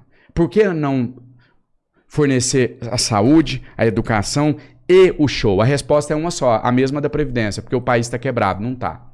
Está quebrado porque o dinheiro está indo para onde não deve. Dá para fazer todos. Mas quando você manipula as pessoas para que elas comecem a repetir o discurso, aquilo se torna verdade. Aquela frase, né? uma, uma mentira dita mil vezes se torna verdade. Então, quando a gente está aqui discutindo um contra o outro, que é o que Lula e Bolsonaro fazem, que eles vão pôr de um lado você falando que tem que investir em saúde e do outro eu falando que tem que investir em show. E aí chega o André Janones, que é a candidatura dele, e fala assim: vocês dois estão certos. Nós temos que investir na saúde que você falou e no show que o André falou. E o dinheiro tá aqui, ó, para fazer os dois. Não podemos entrar na armadilha do ou, porque fica parecendo que não tem para tudo e tem. É isso que eu tô tentando gritar e ninguém me ouve. Tem para tudo. Tem como, eu provo. Me desafia para eu provar que tem. Coloca um economista para debater comigo. Eu fiz esse debate com o economista, o Felipe Salto, que é um dos mais respeitados do país. Eu terminei o, o, o debate, nem virou debate, porque a gente concordou em tudo. O Felipe falou, realmente, tem de onde tirar e etc. Eu, eu fiz um debate no valor econômico da Globo, que era para debater essa questão do auxílio, que eu falava que tinha de onde tirar o dinheiro. E no fim a gente chegou à conclusão que tinha mesmo. Então tem. Mas sabe o que é? A gente não quer ouvir. A hora que eu chegar aqui e falar assim, um exemplo fictício, amanhã eu vou, eu vou propor um auxílio de dois mil reais para todo mundo, eu vou pôr o salário mínimo em 10 mil reais. Antes de, de, de rir, ria com argumentos. Me procura onde. André, onde você vai tirar o salário mínimo desse valor? Tô falando que eu vou colocar o salário, mínimo desse valor, não é fictício. Mas va- vamos. Eu quero te desconstruir, André, mas não é argumento. Ó, eu fiz o levantamento aqui, o Orça me mostra aí a fonte de onde você vai. Que em vez da gente ir pra rua pedir pra não construir estádio, a gente não foi pra falar assim: gastou quantos nesse estádio aqui? 50 milhões? Pois é. Você vai manter o mesmo investimento na saúde agora. Se tem para fazer Estado, tem para saúde. Não é o ou. Porque aí fica parecendo que o dinheiro da saúde foi pro estádio. Mas é porque já lança com escassez. Já, já lança já, a ideia de escassez. Perfeito, tem... é isso. Já gera, é isso. Quando eu digo que esse é o papel que a minha, a minha campanha vai desempenhar. Eu não tenho sozinho, eu não tenho como garantir que eu vou ganhar as eleições. Mas o que eu vou fazer da minha candidatura, eu posso garantir. Vai ser para conscientizar as pessoas, independente do resultado. As pessoas precisam acordar para isso.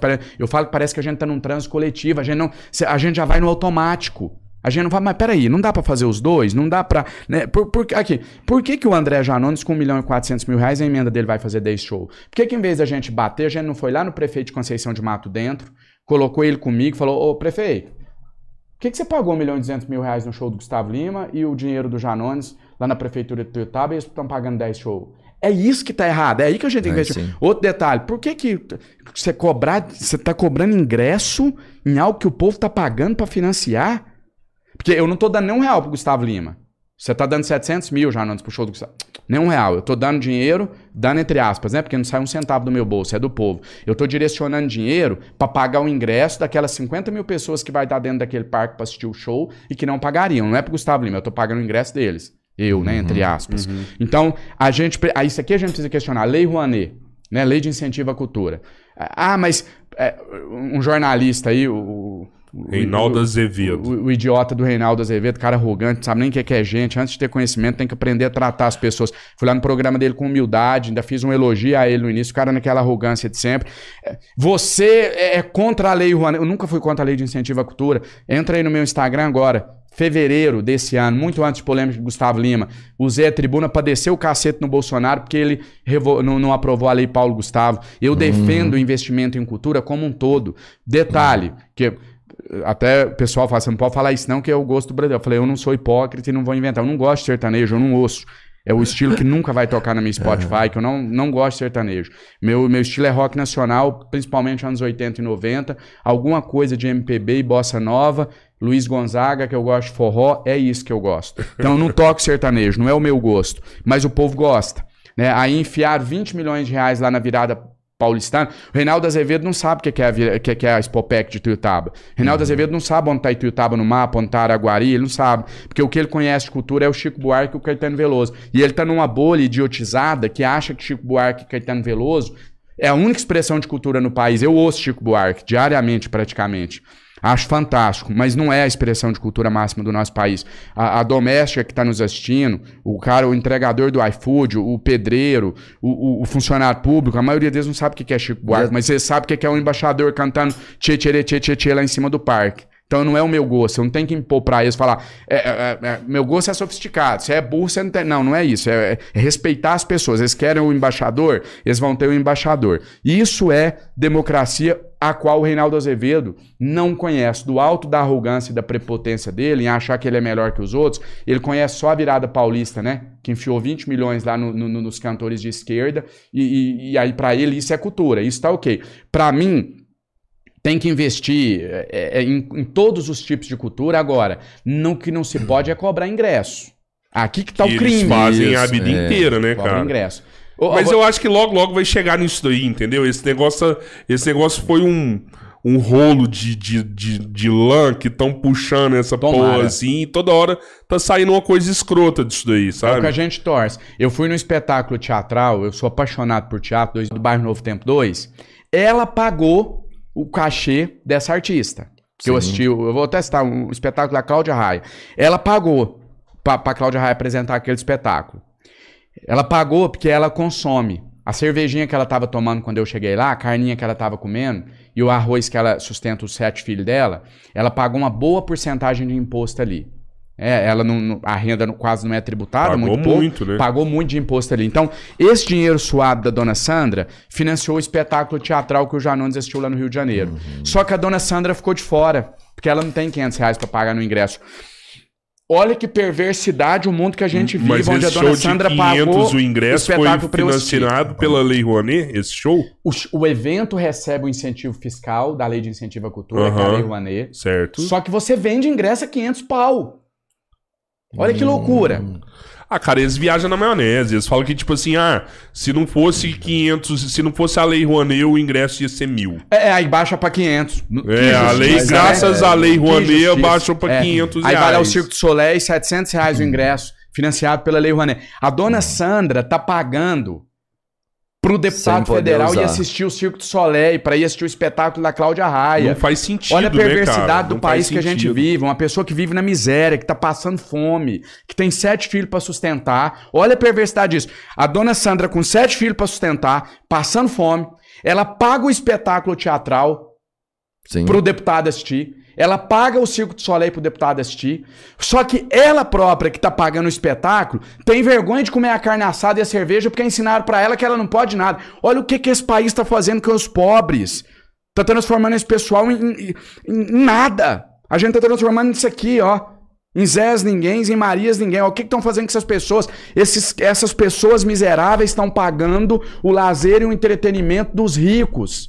E a gente ainda vê, aí é o que mais me indigna, porque eu, eu, eu, eu engulo, vamos falar no popular, dá pra engolir, não é concordar, é engolir. Você vê um cara da elite apontando o dedo lá do alto, dá pra engolir o Reinaldo Azevedo, falar que não tem que pagar show no interior do, do país, não tem que pagar show com dinheiro público pra pobre. Dá pra entender o Reinaldo Azevedo falar isso, dá pra engolir. Agora, quando você vê isso vindo do próprio povo, de gente pobre, quando você vê essas pessoas que você tá levando dignidade a elas, entre- esse pessoal tá replicando o discurso. Olha que covardia, que perversidade. A- a- o vizinho da dona Sandra tá chegando nela e falando assim: vergonha que o Janones fez, você viu? Colocando 2 milhões de reais nós pra pagar show pro Gustavo Lima. Olha o nível. Essas pessoas falam, gente, ele, ele tá levando pra gente saúde, educação, que ele enfiou 90% das emendas dele aqui, ainda tá querendo que a gente tenha uma noite de diversão. É isso que a gente precisa de mais política assim. Ele tá, tá fazendo barba, cabelo e bigode. Ele tá dando atenção pra gente de ponta a ponta. É esse exercício de reflexão que eu pretendo fazer nessa candidatura. Mas eu vou te falar, você tem. A última candidatura é, é, especula-se e é, notório que ela foi feita nas redes sociais. Foi a grande diferença do, do, do última vitória, foi na rede social. Uma campanha barata, né? Barata e tudo mais. Você vem com as propostas que o povo precisa, você fala a voz do povo, que é uma coisa muito importante também, que a gente já viu cara com muito potencial, mas que não conseguia falar a voz do povo e por isso ele era excluído, do- vamos falar assim, das condições de chegar na final. Você tem uma rede ativa, o que que falta? Às vezes, é, como é que eu ia te falar? Aliados para te dar notoriedade. Onde você acha que você está encravando, que você não consegue tracionar para seguir, sabe? Eu preciso Despontar. chegar no povo. Eu preciso de ter como aliado o povo. Esse pessoal aí nunca vai ser aliado, porque para eu ter o apoio deles, antes de eu começar aqui com vocês, e, eu falei com vocês em off, a hora que chegou, antes de estar Uhum. gravando, eu falei, ó, sei que não precisa falar, porque eu sei que Sim. o programa de vocês aqui é independente, mas eu faço questão de falar que vocês podem me perguntar o que quiser. Eu não tenho. Ah, isso não pode tocar no assunto. Então, se eu, para eu ter esses aliados, eu não poderia ter feito isso que eu fiz com vocês, por exemplo. Eu tinha que chegar aqui e falar, não pergunte isso aqui não, isso aqui vai machucar o Congresso, se perguntar. Isso aqui vai machucar o sistema financeiro, e aí tem um banco pagando o jatinho que eu cheguei aqui, então eu não posso ir aqui. Então não vai nessa. Não, vai nessa. É, não dá pra ter aliado sendo de verdade. Porque a classe política brasileira, pelo menos boa parte dela, claro que não dá pra generalizar, eu não sou o salvador da pátria, tem muita gente boa na política, tem muita gente boa dentro do Congresso Nacional, mas vamos dizer assim, os cabeças, aí eu, eu cheguei onde eu quero. Os cabeças do poder hoje no país, eles estão no, no colo do, do, do sistema financeiro. Eles estão no colo dos poderosos. Eles venderam a alma ao diabo para estar onde está. Eu não vendo a alma ao diabo. Então eu não vou ter esse tipo de aliado. Eu preciso ter como aliado o povo brasileiro. E aí sim, agora a gente chega no denominador comum. Meu grande desafio: fazer a mensagem chegar. Eu não tenho dúvida que se, se 200 milhões de brasileiros estivessem assistindo agora, a gente teria uma, uma pré-candidatura competitiva. Pode ser que eu não ganharia, não vou ter essa prepotência de cravar, mas seria uma pré-candidatura competitiva. Agora, aonde você vai mostrar a sua mensagem? Porque só dão espaço para Lula e Bolsonaro, até porque sabem que é farinha do mesmo saco. Então só tem espaço para ele. Eu vou dar entrevista nos, nos grandes jornais do país, de grande circulação, o repórter fica o tempo inteiro querendo que você bate em Lula e em Bolsonaro para gerar a polêmica que dá audiência. Então o cara não quer saber de proposta, ele não quer que você, ele não quer que você faça isso que eu tô fazendo aqui de estimular o é a resposta pronta. Você me perguntou da reforma da previdência. É só, parece que só existe uma resposta para tudo hoje no Brasil. Ou tá quebrado ou não tá. É, o, o show lá.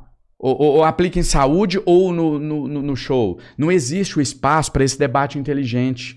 Onde você aprofunda nas questões. Né? Só É acrescentar. porque, cara, a gente, a gente a vida inteira, a gente foi criado assim, que o, tá quebrado, não tem grana, não, tem, tem grana, grana. não tem grana. É, é, Cara, eu tava com, com, com um cara lá do Congresso semana passada, trocando ideia com ele. Não, não dá pra fazer décimo quarto. Ele me falou, falou, cara, não dá pra fazer décimo quarto. Não dá, é não pode, populista, não é pode tirar do banqueiro, não é dá. populista, não tem grana. Não tem grana pra isso. Verdade, não né? tem. Então, assim, a, a vida inteira. E, e tanto é que a gente só escuta em subir imposto. Vamos voltar o IOF, porque não tem grana. Pô, velho, vai voltar o IOF. Não, não tem grana, tem que voltar. Não, vamos aumentar o ICMS, porque não tem grana, tem, tem que aumentar. Né? Então, assim, é, é- cara, é, é a gente é o tempo inteiro. A gente é o cara que mantém a máquina e a máquina o tempo todo falando pra gente, ó, precisa de mais, precisa de mais, que não tem, não tem, não tem. Quando o cara fala pra você, é, não tem como pagar 14 quarto porque tá quebrado, ele não tá mentindo, não. Não tem como pagar porque não tem dinheiro. Ah, Só que a gente deve acrescentar. Por que que não tem dinheiro? Ele não mente quando ele fala que não tem dinheiro pra pagar o 14 quarto. Mas por que que não tem? O exemplo que eu dei do, do, do, do- do chefe de família que gasta na balada. Não tem dinheiro pra comprar o biscoito, meu filho. Ele não mentiu. Mas ele não conta, não tem porque o papai tá gastando na balada. É isso que tá acontecendo no país hoje. E o papai quer parar de ir na balada? Esse, Essa esse é a grande O papai quer parar de ir na aqui, né? balada? Não quer porque é bom pra ele também. É. Né? Ali tem uma coisa mútua. É um, um sistema que se autoalimenta. E aí, o que, é que a gente aprendeu no Brasil a fazer? Quando surge alguém que tem coragem de fazer, vamos taxar de louco. Vamos taxar de antissistema, vamos dar credibilidade, não. Vamos fazer piada com a candidatura dele. Por quê? O Porque quem tá em Enéas, ca- da vez? Exato, É, exato, era- é o- perfeito. Você, você leu o meu pensamento. Vamos fazer chacota, vamos fazer piada. Sabe por quê? Porque aí o pessoal vai, não, é uma piada, ó, pronto, vamos levar a sério, não. É é a melhor maneira de você tirar a credibilidade. Vamos taxar de populista de cá. Não, não, eles fazem isso pro povo não nos ouvir. Porque se o povo parar pra ouvir, eles vão falar o que esse cara tá falando. Não precisa acreditar, não. Mas pelo- será que o que esse cara tá falando é verdade? Peraí, se de repente o que esse cara tá falando for verdade, eu posso mudar a história desse país com o meu voto. Tira lá pesquisar se é verdade e ele vai descobrir que é. E aí vai ser o choque. E aí Cara, a gente muda. Eu vejo na política também uma tendência bem antiga já, mesmo nos debates, que as pessoas falam um do outro, perguntam e apontam falhas que aconteceram nos, nas políticas antigas, mas você não vê uma grande colocação de propostas. Você falou assim, tem que ter proposta. E tem. E a discussão não tinha que ser sobre se você gastou 200 mil com o Gustavo Lima ou não. Era o que é a sua proposta, porque você vai entrar agora. Essa é a parte. E eu já não vê ninguém discutir proposta. mais. Não, e aí uma, também a gente. é, Existe algo que precede a a- a- o estímulo às pessoas buscarem as propostas. E a gente incentivar isso, a gente fazer isso aqui que eu estou fazendo, de conscientizar, né, de, de estimular para a gente pensar, todos nós, eu também estou aprendendo todos os dias, não estou aqui para ensinar nada para ninguém, mas eu estou estimulando que todos nós, inclusive eu, a gente comece a pensar fora da caixinha. E aí, quando a gente fizer isso, as pessoas vão começar a buscar as propostas. É, programa de governo hoje serve, sabe para quê? Para o seu adversário estudar e te perguntar no debate. É para isso, porque o eleitor não vai atrás, não. Dificilmente você vai ver, sei lá, é, tem até- eu, eu- até vi uma pesquisa sobre Mas isso. é importante, eu acho. As né? propostas mostram o viés Até pra cara. você ter uma linha de onde você É, vai cobrar. pô, Olha aqui, ó, ser, Janones. né? Você Exato. falou que ia pôr eh, eh, auxílio emergencial t- p- pra sempre no seu mandato. Tô participando de todos os convites que eu recebo de bancadas de telejornais, de entrevistas e tal.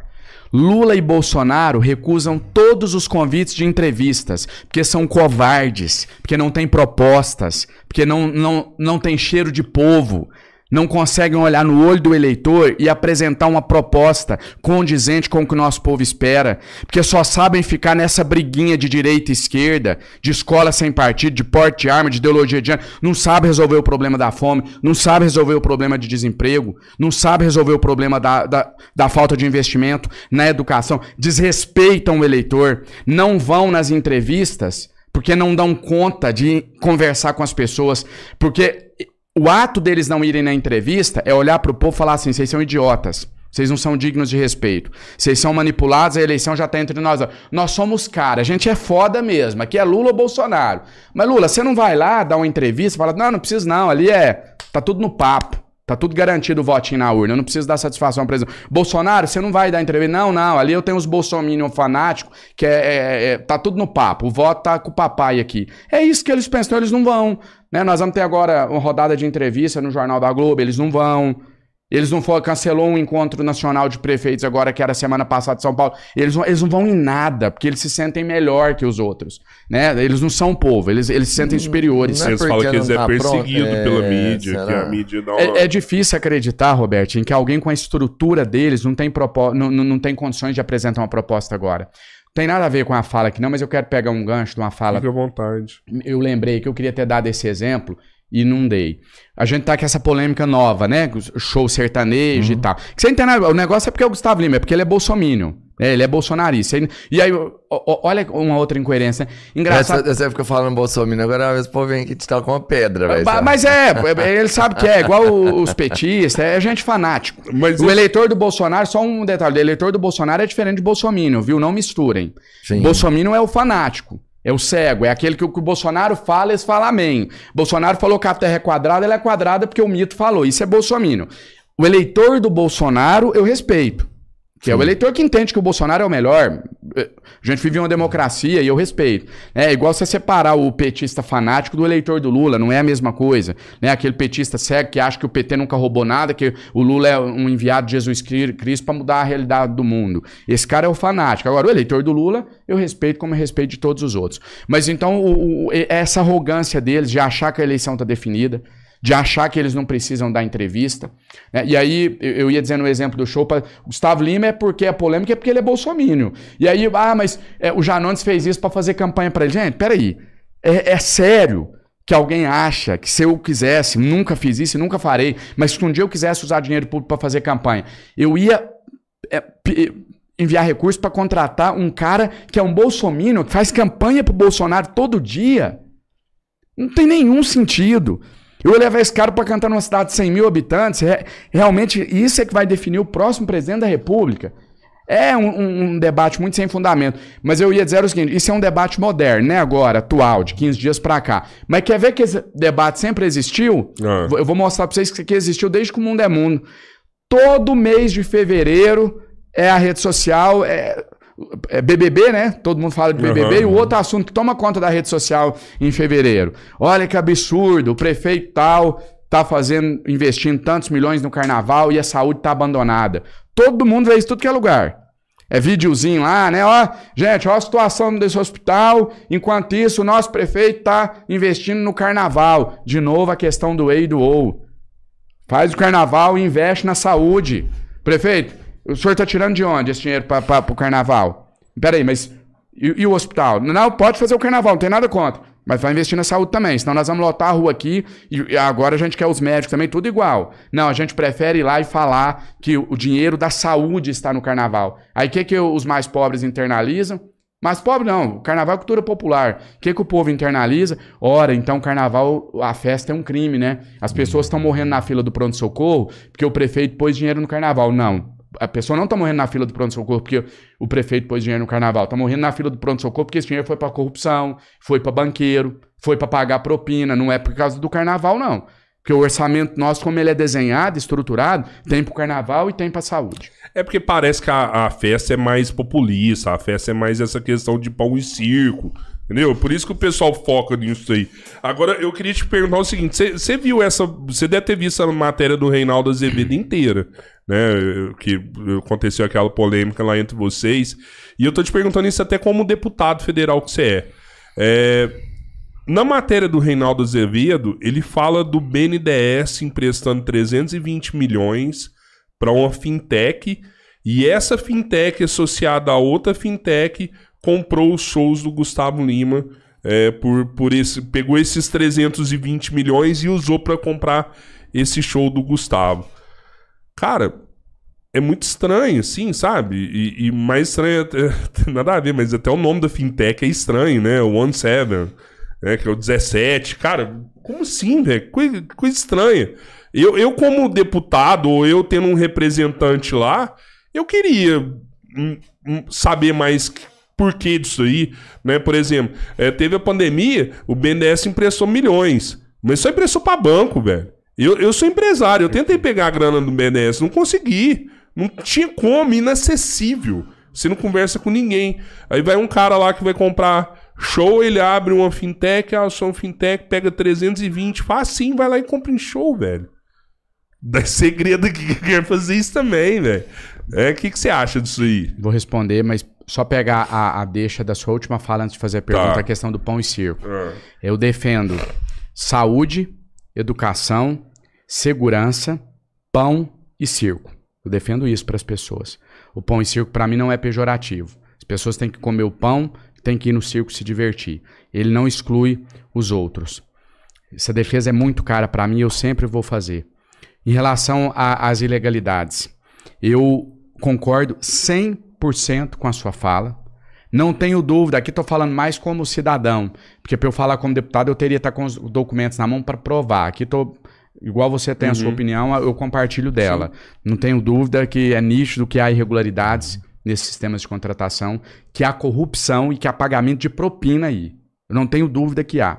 O que a gente não pode é, na verdade pode, até como bom exemplo. A gente não pode, foi o que o Reinaldo fez, me jogar nesse balaio. Não tem nada a ver com isso. Pelo contrário, a gente tem que pegar o caso do André Janones e, através dele, puxar o fio da meada para derrubar esse sistema de corrupção que está implementado no país. Falar o exemplo que eu disse. Por que, que o caso do Janones. Peraí, o que, que, que, que Tuiutaba tem de diferente que o João Neto Frederico cobrou 75 mil para tocar lá e cobrou 300 mil na cidade vizinha? Que isso? Isso é criminoso. Cadê o Reinaldo Azevedo para investigar isso? Ele é um repórter conceituado. Cadê os grandes jornais que têm essa linha investigativa para puxar isso? O que está acontecendo? Vou contar para vocês um, um episódio incrível. Depois dessa polêmica, tudo repercussão e tal, a prefeita de Tuiutaba me liga. João Neto Frederico, o escritório dele, ligou aqui. O que aconteceu, Leandro? Ligou aqui e quer cancelar o show. Por quê? Diz que tá errado esse preço, que tá muito baixo, que eles errou na hora de fazer o contrato. Errou porcaria nenhuma, é porque fez esquema nas outras prefeituras e agora vazou para o Brasil inteiro que em Tuiutaba eles cobrou 75 mil. Isso aqui não precisa ser nenhum gênio para entender o que, que tá acontecendo. Vamos acordar e vamos enxergar aí, gente. Tá muito na cara, tá escancarado. O que que aconteceu? Na prefeitura de outra cidade, o prefeito foi lá, aí alinhado com esses empresários, com, talvez até com o artista, não sei, mas hum, pra mim isso é uma quadrilha. Essa quadrilha foi lá e falou: vamos pegar 300 mil reais pro show do João Neto Frederico. Deu 75 mil pro João Neto Frederico e os outros 225 mil rachou entre eles, isso é óbvio. Por que, que só em Tuiutaba é mais barato? Ninguém vai investigar isso. É sério que nós estamos num um processo de idiotização tão grande que a gente não vai pegar esse exemplo para des, é, desbaratinar um, um sistema de corrupção, porque tá aí a prova, e Tuiutaba é a prova. Né? 10 shows por 1 milhão e 400 mil reais. Zezé de Camargo Santo, 300 mil lá, em outra cidade, 500. Que isso? Por quê? Tá errado. O caso do João Neto Frederico, para mim, é o mais escandaloso. 75 mil show, o, o escritório ligar para cancelar, porque tá errado. A prefeita disse que falou, não, mas tá errado é nos outros municípios, uai. Esse valor foi vocês que passaram. Ela, ela falou isso. Pô. falou, pro, Uhum. não cancelou. Falou, não, tá errado é nos outros municípios. Uai. A gente, eu, eu- eu- a gente nem pechinchou, foi o preço que vocês pediram, vocês passaram o preço de 75 mil, fez contrato de 75 mil. É porque agora tá parecendo que tem corrupção nos outros.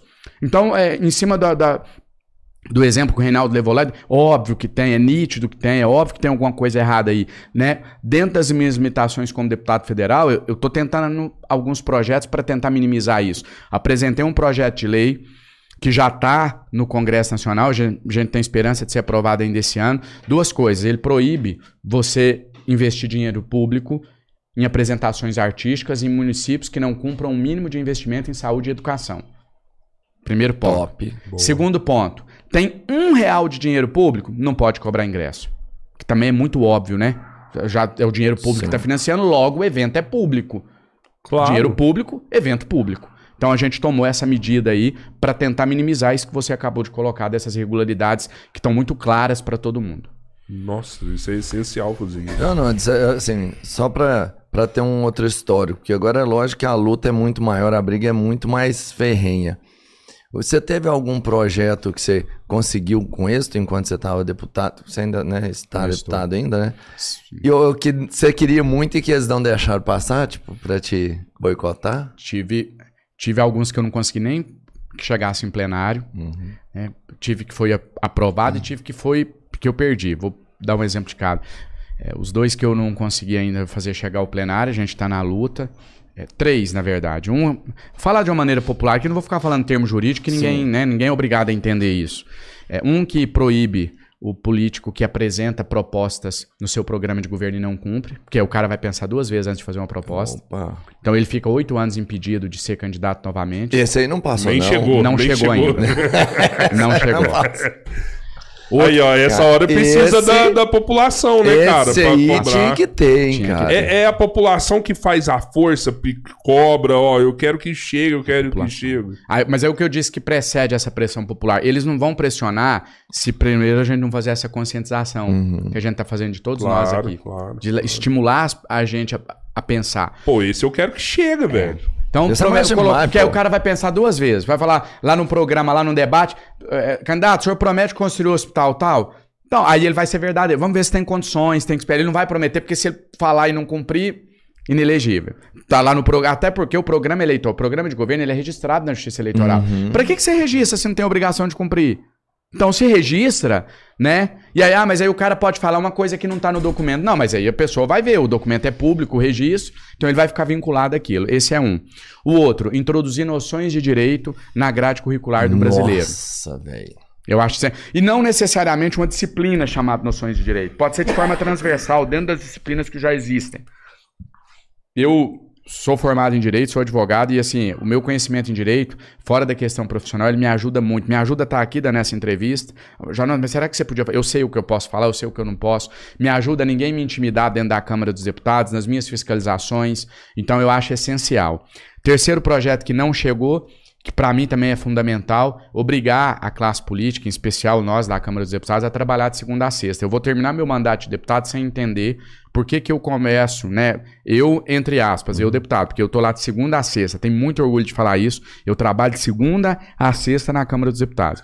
Mas eu queria entender por que, que o deputado começa o trabalho dele terça, quatro da tarde, Ou e para quarta, meia-noite.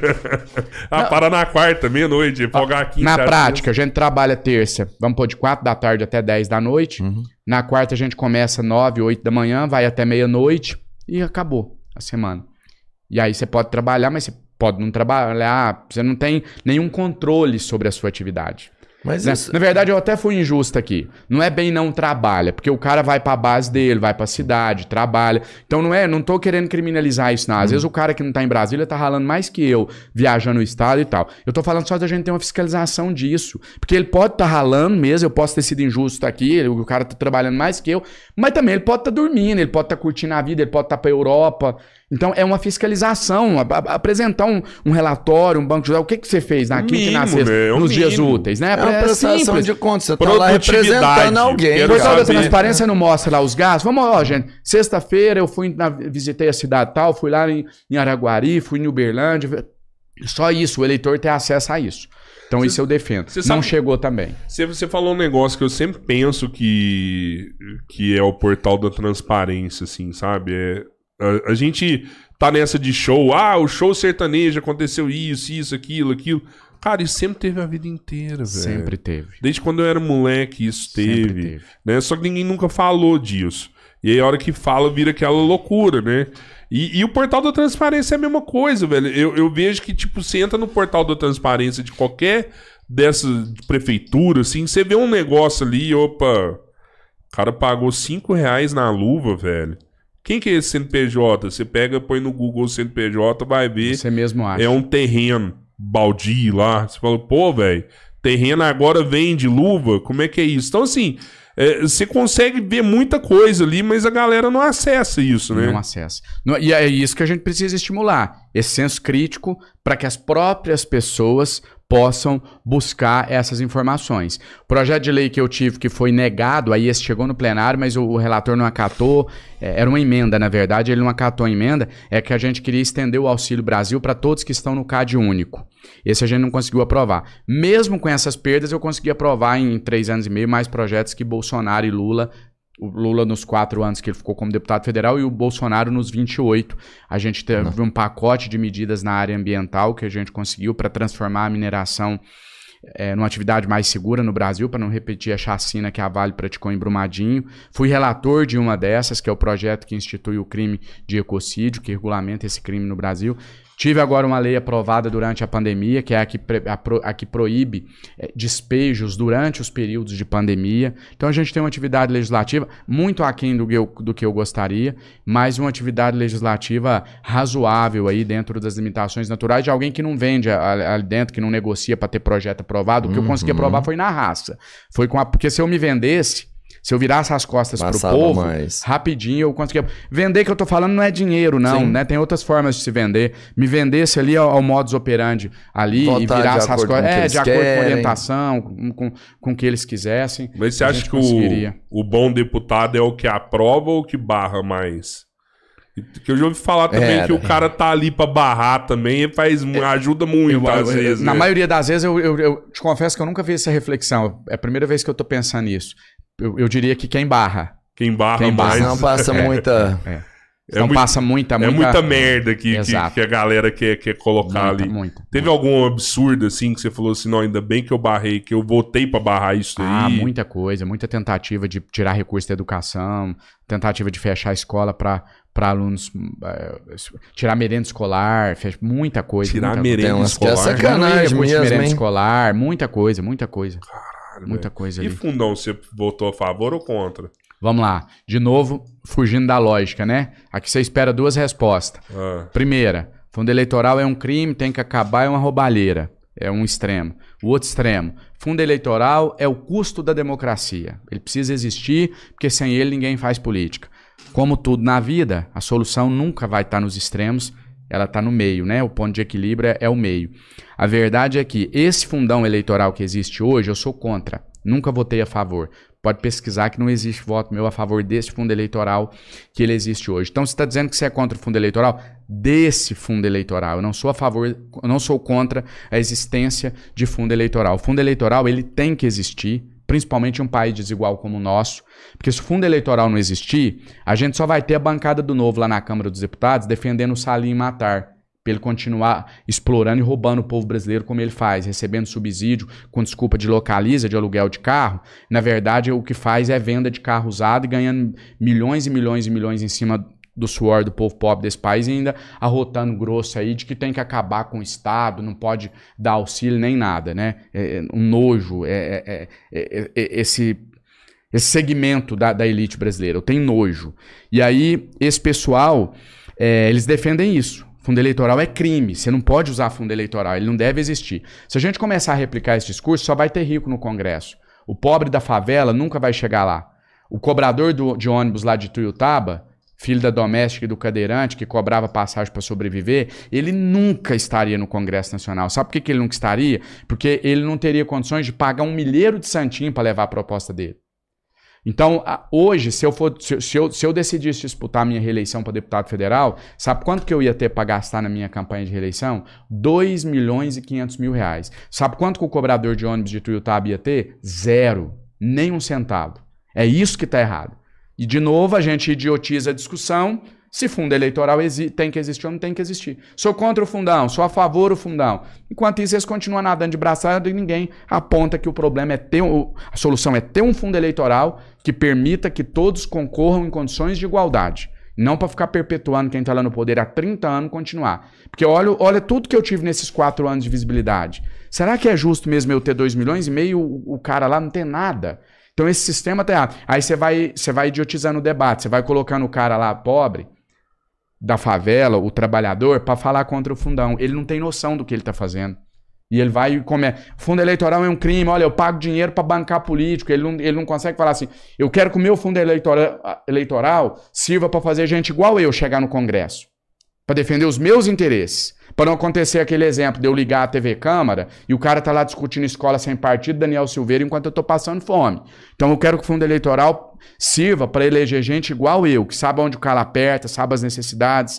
O fundo eleitoral não serve para isso hoje. Então eu sou contra este modelo de financiamento que existe hoje no Brasil, mas não sou contra a existência de fundo eleitoral. A gente precisa ter uma legislação que permita a mudança desse sistema de financiamento. É isso que eu proponho como presidente da República. O valor do fundão, você acha muito? Você acha o suficiente? Você acha que tinha que ser menos? O que, que você acha do valor? Eu não consigo opinar em relação ao valor atual. Para o modelo atual é péssimo. Tinha que ser menos do menos do menos. Se for para continuar fazendo o que está sendo feito com ele, tem que ser 1% do que está hoje. Agora, num novo modelo que o fundo eleitoral serviria para garantir condições de igualdade a todos que querem chegar no Congresso Nacional, aí é que eu não posso opinar, porque eu não Entendi. sei o custo disso. A Entendi. gente tem que analisar esse novo É, o modelo. problema que eu Cara, vejo, é. assim, como eleitor e, e de longe, que eu não sei os trâmites do que acontece lá dentro, é que chega na mão do dono do partido e o dono do partido faz o que quer com aquilo ali, né, mano? Exato, Então, assim, de todo jeito, Tá o valor que errado. for não chega no, no, no candidato cobrador de ônibus, vai chegar a merreca, né? E não chega cara- nada, não chega merreca, não. Não chega nada. Nada. Na sua primeira não chegou nada? Não chega. Não é na minha, não chega. Não Caralho, chega. velho. As candidaturas que tidas como inexpressivas, de alguém do povo e tal, não... tá, um partido ou outro pode chegar, algum valor, mas. É simbólico. Não, é, a maioria não chega. Não vou generalizar, não, mas a maioria não chega nada. Um centavo. Pode Cara, ser. mas a, a legenda já não é pra dar oportunidade pro pequeno, pro fraco? Na teoria, sim, na prática, não. Porque o cara que recebeu 2 milhões e meio, ele vai impulsionar no Facebook, ele vai ter 300 cabo eleitoral, ele vai ter 50 carros fazendo um exército pra ele no estado inteiro, e o cara lá, o trabalhador, vai ter o quê? Vai ter a res... Ah, mas aí é muito fácil, né? Pra mim, do alto dos meus 3 milhões de seguidores, igual eu vejo alguns hipócritas aí na rede social, eu fiz a minha campanha sem gastar um real, eu vou lá e falo pro meu seguidor, sim, quem dera a realidade fosse que todo mundo que é do povo tivesse 3 milhões de seguidores igual eu tenho. Eu não posso me usar de régua. Eu realmente talvez conseguiria ser reeleito deputado federal sem gastar um real. Porque eu tenho uma rede social de 3 milhões de pessoas. Mas será que todo mundo conseguiria? Será que essas pessoas simples do povo conseguiriam chegar lá? Eu tenho absoluta convicção que não conseguiriam. Então a gente precisa é, mudar o sistema para dar igualdade. Seu job na rede social foi, foi nos caminhoneiros? Perdão, não entendi. Ou seu, assim, que você pulsou, você cresceu na Eu fiz foi- esse foi trabalho de caminhoneiros, 10 foi, anos né? como advogado, né, atendendo as Ah, pessoas na fila tá, do SUS, tá. de 2008 a 2018. Vem a greve dos caminhoneiros, o pessoal me liga, um caminhoneiro da minha cidade. Janones, a gente tá fazendo um movimento aqui na BR e a imprensa tá cobrindo, mas tá cobrindo só a, a paralisação nacional. Você tem uma rede grande, aqui para a região já era grande, eu tinha quase 60 mil seguidores. Era Vem boa. aqui e cobre. Eu fui, fiz o vídeo, o vídeo viralizou. Em uma hora tinha 15 mi- em, em um dia tinha 15 milhões de visualizações, um milhão de comentários, um milhão de compartilhamento. Até aí eu sempre digo assim, né? Ninguém vira deputado federal por causa de um vídeo. O cara fez um viral, virar deputado. O que, que foi a questão? É, quando esse vídeo viraliza, eu recebo 48 horas depois um áudio no WhatsApp da liderança principal da greve me convidando, por conta da repercussão do vídeo, ele me faz o convite para liderar a greve junto com ele, para ser o porta-voz. Eu aceito o convite, o convite e aí tudo acontece. Aí as pessoas às vezes perguntam assim, né? Sem a greve dos caminhoneiros, já não seria deputado federal hoje? Eu digo não. Provavelmente não. Aí pergunta, só. Aí eu falo, mas tem mais um, um, um adendo aqui. Só com a greve dos caminhoneiros, também eu não seria deputado federal. O que a greve faz é trazer à tona todo esse meu histórico de 10 anos em prol da saúde pública na luta. E aí acontece um fenômeno nas minhas redes que um vídeo que tinha 100 mil visualizações, em um dia ele foi para 2 milhões. Um vídeo que tinha 500 mil, um vídeo que eu falo sobre direito das, das eh, gestantes em ter um acompanhante no parto pelo SUS, ele tinha 500 mil visualizações, era o maior que eu tinha, ele pula para 13 milhões em três dias. Então todo esse histórico ele vem à tona, as pessoas começam a descobrir isso, e aí eu me elejo deputado federal com quase 180 mil votos. Teve, teve uma galera que, que se elegeu depois meio que pegando a sua pegada de criticar o sistema, né? Eu acho que tem um, um deputado estadual aqui em Minas que, que tinha muito essa de, de fiscalizar o hospital, fiscalizar eh, canteiro de obra, ver o que estava parado. Muita Você fez gente. isso também, né? Muita gente pelo Brasil todo, Rodrigo. Isso eu vejo como positivo por um lado. é, Mas aí eu vou até fazer um- uma separação Tá. aqui. É, de todo, não tô falando de uma pessoa específica, não. Tô falando de. de- de- esses que se elegeram so- sob essa onda da chamada nova política, que foi a qual eu me elegi. Esse modelo diferente de fazer, de rede, etc. Tem, tem um diferencial aí. Alguns, não são todos, mas alguns se perderam no meio do caminho, esqueceram que eles eram parlamentares, representantes do povo e se tornaram digitais influencers. Então o cara passa a acordar todos os dias com a obrigação de produzir um conteúdo para a internet. Eu tenho algo para mim que é, é- é fundamental. Todos os dias eu lembrar, você é um deputado federal que representa o povo brasileiro. Você não é youtuber, você não é digital influencer. Então, por exemplo, se você entrar no minha, nas minhas redes aí, você vai ver que muitos dias eu não posto nada. Se eu não tenho o que comunicar com o meu eleitor naquele dia, eu não vou postar. Né? Final de ano. Eu fiquei dezembro e janeiro sem fazer um post. Por quê? Porque no Congresso não estava funcionando. Então eu não vou ficar criando pauta do nada. Então, qual a diferença? Eu sou um deputado federal que utiliza a rede social para comunicar o seu mandato. É diferente de um digital influencer que todo dia acorda com a obrigação de produzir um conteúdo para a rede. Total. É, é total. Uhum. Eu não sou um digital influencer, eu não sou um YouTube. Não tenho que não produzir nada, eu não vou postar nada aqui hoje, simples assim. E aí eu não me perco nessa aí de, sabe, de, de ir deixando o que deveria ser a obrigação principal de um mandato de lado. Eu, eu, eu tava te contando no começo aqui que a primeira vez que eu te vi foi na Paulista, né? Eu, eu tava, tava passando lá e vi você com a galera. Foi acho que em setembro, 12 né? de setembro. Setembro, é, foi isso mesmo aí. É, e você tava com a galera do MBL lá, né? Que, que não tá pegando bem pra eles esse momento, né, cara? Eu, eu vi, até o nosso convidado da semana passada mostrou que o tanto que eles caíram os números deles tal. E, e levantou até aquele, aquela dúvida, assim, será que essa galera vai se eleger de novo? Porque perderam muita força, né? Você tem algum receio do seu nome ser vinculado com eles? Que eu até vi eles te apoiando também, né? Eu, eu não tenho receio, Rodrigo, meu nome ser vinculado é, com absolutamente ninguém. Eu só tenho medo do meu nome deixar de ser vinculado ao, ao povo brasileiro, aos trabalhadores, a quem precisa de verdade. Isso eu tenho medo. Sabe por quê? As pessoas sabem quem eu sou. A minha luta é uma só. Eu tenho N concordâncias e discordâncias com os modos, os modos operantes do MBL. Como tô aqui fazendo as críticas, mas qualquer é, é, deputado, qualquer representante da classe, todo mundo acerta e erra. Né? A questão é, é a mensagem principal, ao que você se propõe, mas todos acertam e erram. Tem nenhum problema em relação a isso. A- a- as bandeiras que a gente acredita, elas se diferem do ponto de vista estrutural, essencial, né? O MBL tem um discurso mais liberal, um discurso mais voltado para a classe média, mas em algum momento eles se complementam. Né? Eles se complementam. Por exemplo, naquele momento, que a gente entendia que a prioridade ali era se colocar contra essa polarização. Era se colocar como esse crescimento de Lula e Bolsonaro. E aquele movimento ali, ele não é um movimento pró-Lula, ele não é um movimento pró-Bolsonaro. Então ali a gente buscou uma semelhança. Qual que é a semelhança? A defesa de bandeiras que não estão atreladas nem a Lula, nem a Bolsonaro, mas sim ao povo, ao povo brasileiro. Então é, existe essa semelhança e, e de, de fugir da, da ideologização, palavra difícil, que a gente usa aí no popular, né? Vamos falar bem no, no popular, o- a turma do nem nem que falam, né? Nem Lula nem Bolsonaro. Então tanto, tanto eles quanto eu, nós somos nem nem, nem Lula nem Bolsonaro, povo brasileiro. Mas às vezes é importante também você tá meio que olhando por cima ali o que, que tá rolando ali, né? Tipo, que é o. Tá em cima do muro, né? Você, é importante você. Eu sempre uso a expressão, pra você estar em cima do muro, você precisa do quê? Equilíbrio. Se você está no muro e do lado de cá tem extremista e de cá extremista, lá seguramente é o melhor, o lugar melhor para você estar. É o lugar mais seguro, é ali, né? Olhando os extremos. E é ali que tá as pessoas, é ali que tá o povo. Você sabe o que eu, eh, eh, durante nossa conversa aqui, uma coisa que eu tô vendo aqui que é uma coragem que realmente você tá tendo e que não tem como contestar. É, uma vez al- alguém falou pra gente que Brasília é como se fosse um ônibus. E aí você entra eh, pela porta de trás do ônibus e aí você tem que ficar conquistando cadeirinhas dentro desse ônibus até você chegar lá na frente. Pra ser a sua vez de se lançar como algo, tudo, né? E até quem falou deu exemplo como com, com o Sérgio Moro. Falou, cara, o Sérgio Moro entrou ali já quis sentar lá na frente. Ele não fez aliança, não com amigo de ninguém dentro do ônibus e por isso ele tiraram ele fora do ônibus, né? Você tá como deputado.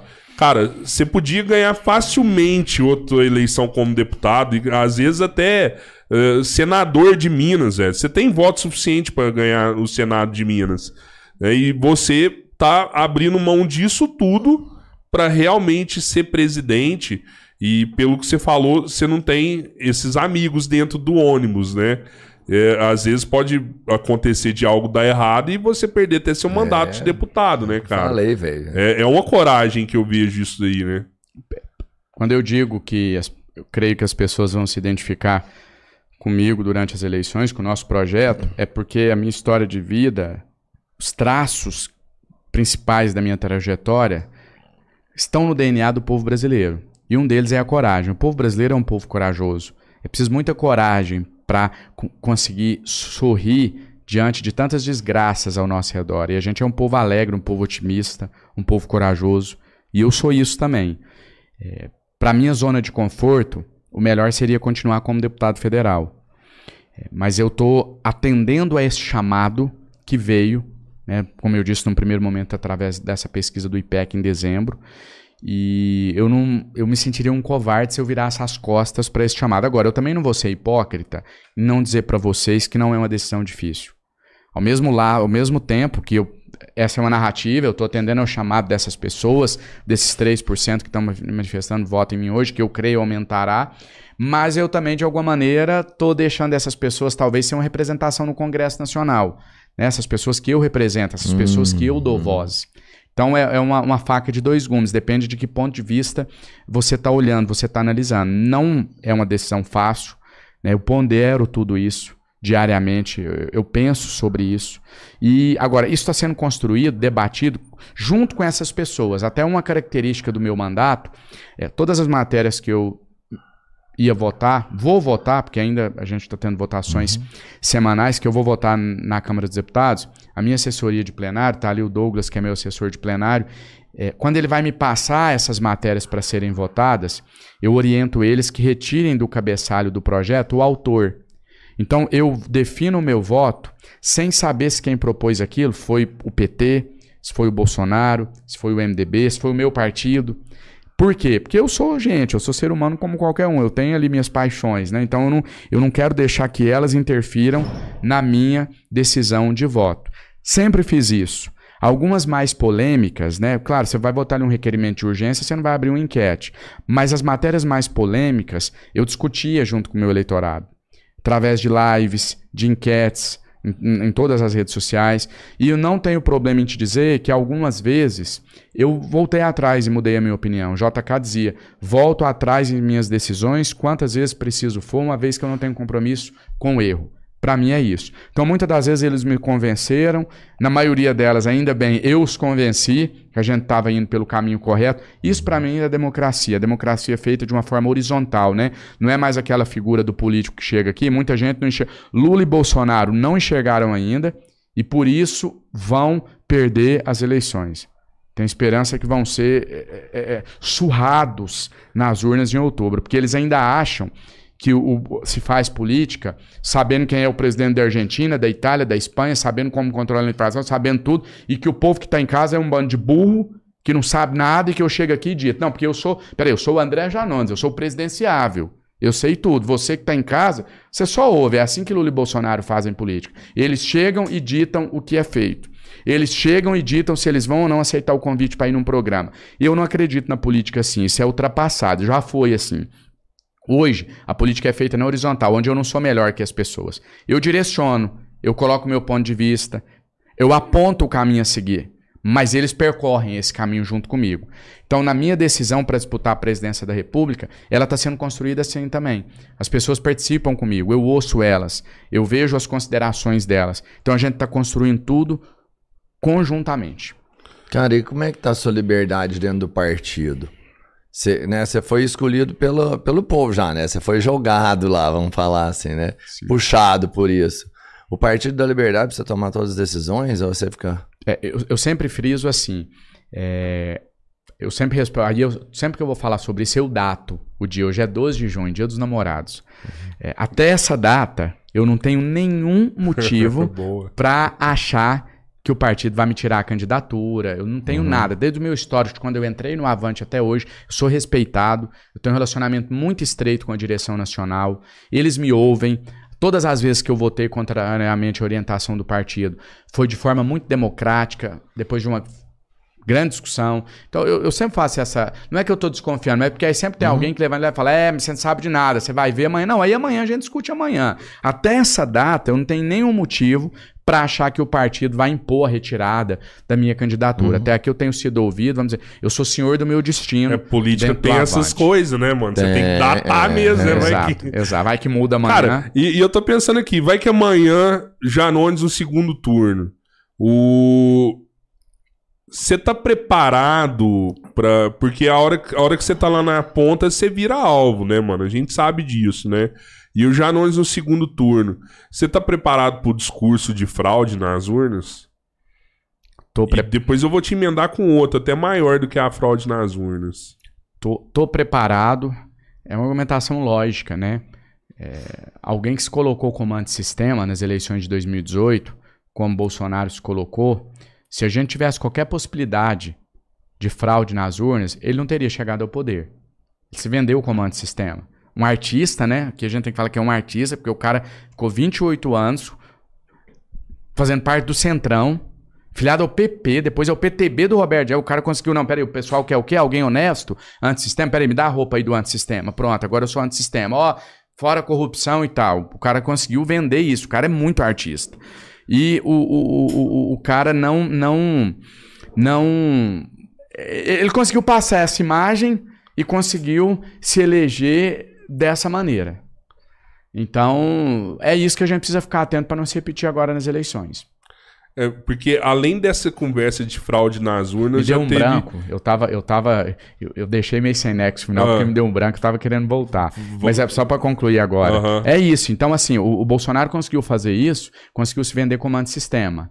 O cara que vai chegar lá e mudar o sistema e, e, e- e acabar com. Peraí, gente, se existisse fraude da urna, você vai falar assim: peraí, esse cara não pode ser eleito, porque ele vai acabar com o sistema nosso aqui. Ele tá falando que vai quebrar o sistema. Vou dar um outro exemplo. Eu, né, o meu slogan era é, para quebrar o sistema e etc. Gente, é, é sério que se houvesse possibilidade de fraude nas urnas, eles iam deixar o André Janones virar deputado federal? Óbvio que não ia. Um cara que fala que vai eleger e vai bater na cara dos políticos na hora que chegar lá dentro. Você vai deixar um cara desse eleito? Que esse discurso? Um cara que põe uma camiseta escrito bomba e fala, ó, me elege que eu sou a bomba que vocês sempre quiserem soltar lá dentro. O sistema não ia deixar um cara desse eleito. A eleição minha, a eleição do Bolsonaro, ela valida a urna eletrônica. O Bolsonaro só é presidente porque não tem fraude nas urnas, senão ele não seria nunca.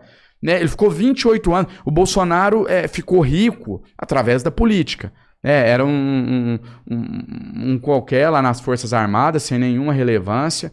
E ele só ascendeu é, financeiramente, se tornou é, rico como é hoje, um homem de posses, através da política. Se sustentou 28 anos desse sistema e agora, de repente, esse sistema não, não é mais confiável. É muita hipocrisia. É, eles falam que era pra eu ter ganhado no, no primeiro turno e tal. Ah, não, aí olha que entendi. loucura. é. Ah, vamos fraudar pra ele ganhar no segundo? Não, se, se- se fosse pra ter fraude, então ia fraudar pra ele não ganhar.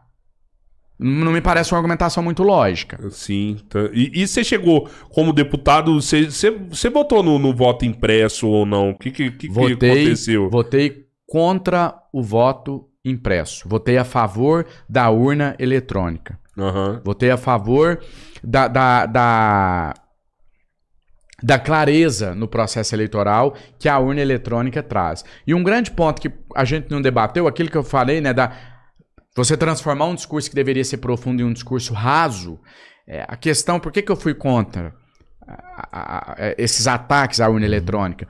Porque na PEC que foi votada, dizia que se acabasse, se não tivesse, é, se tivesse dois resultados que não eram o mesmo, acabou, judicializava, você fazia outra eleição, enquanto isso o Bolsonaro continuava no poder. Tô falando de uma maneira não técnica, já que Aham, amanhã alguém vai entendi, pegar lá e falar, não é bem. entendi. Tô falando de uma maneira para todo mundo entender, Sim, e não para os deputados entender. Na prática era isso. Então era assim, ó, vai, prevale se, vai prevalecer Contestou, qual? Não, fica. se empatar a gente vai questionar. Esse era o plano. O, sabe o que, que era o plano? O plano era assim, o plano era a militância chegar lá, na urna, digitar 13, ninguém tá filmando, tá? Ninguém tá filmando, ninguém viu. O cara digitou 13, aí ele dá o grito lá na fila. Ó, olha aqui, ó. Não, aí ele, ele, ele digita o 13 e confirma. A hora que imprimisse, ele ia pegar. Esse era o plano, a gente sabia desse plano. Por isso que eu militei contra. O cara ia Caraca. pegar o papel e falar assim: polícia aí, imprensa, aqui, ó. Acabei de votar no Bolsonaro e apareceu o 13 no papel. Esse era o plano. Cara. E o que, que ia acontecer se esse plano tivesse sido colocado em prática? Aonde a gente ia resolver? Na justiça. E o que, que ia acontecer se fosse para a justiça? A eleição fica subjúdice. E o que, que acontece com a eleição fica subjúdice? Bolsonaro continua no poder. Esse era o plano. Caraca, velho. Esse era o plano. Mas a esquerda não quer fazer esse debate. Ela quer fazer o debate idiotizado. Contra ou a favor do voto eletrônico.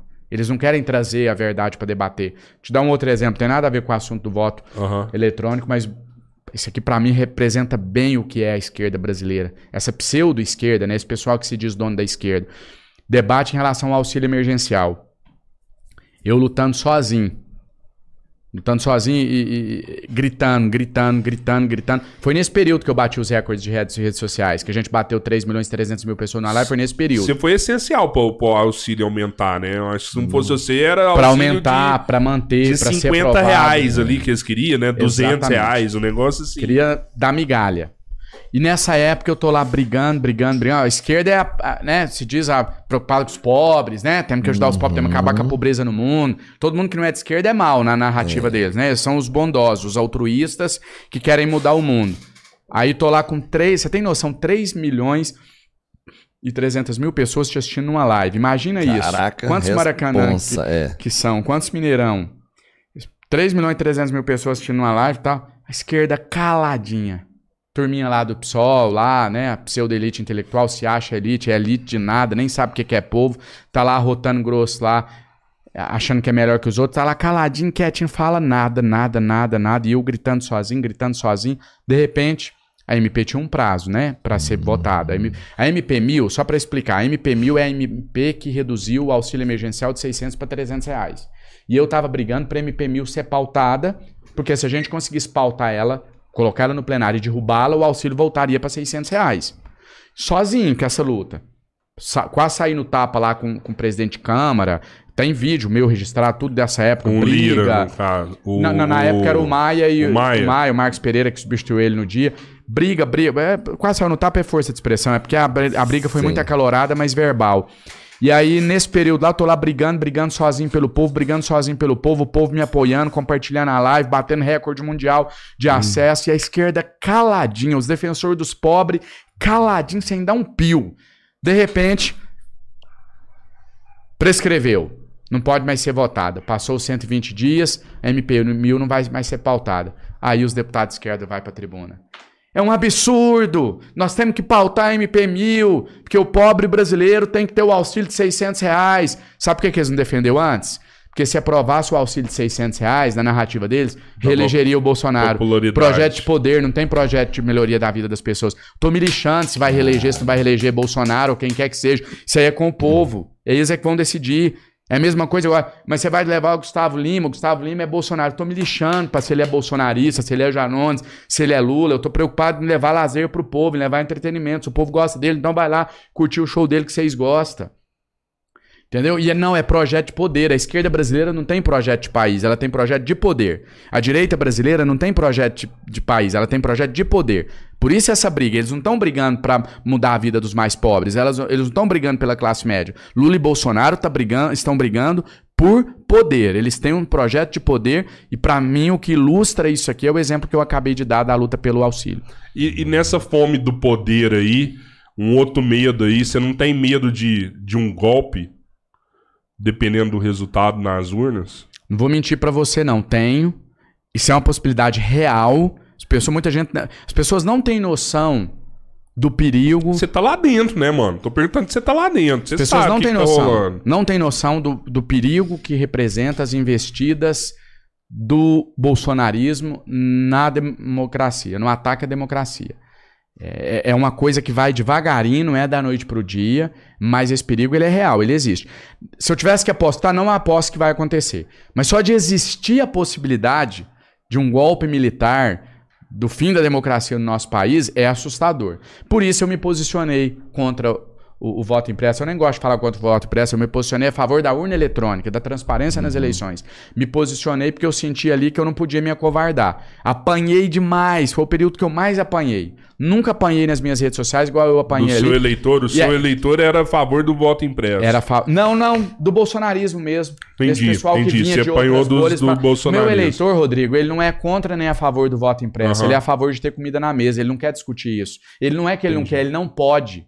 Ele não pode se dar ao luxo. Eu aqui do alto meus 33 mil reais que cai todo mês na minha conta, diga-se de passagem, nunca atrasou um dia, eu poderia me dar o luxo de ficar aqui, sentar aqui, vamos discutir aqui voto impresso. O que, que vocês acham do voto impresso? Vamos discutir escola sem partido, porte de arma. Gente, o que vocês acham do porte de arma? Vamos liberar ou vamos proibir? Mas quem está passando fome não pode discutir isso. Eles não podem entrar nessa discussão. Então, meu eleitor não entrou nessa discussão. Ele estava preocupado é, de saber do auxílio emergencial, do preço dos alimentos, do preço da gasolina, do preço do, do valor do salário mínimo. E, você vai continuar nessa preocupação com o povo brasileiro? Que, por exemplo, ó, vou te dar aqui a minha opinião. Eu acho que o porte de arma não era uma coisa que a gente devia estar falando agora, sabe?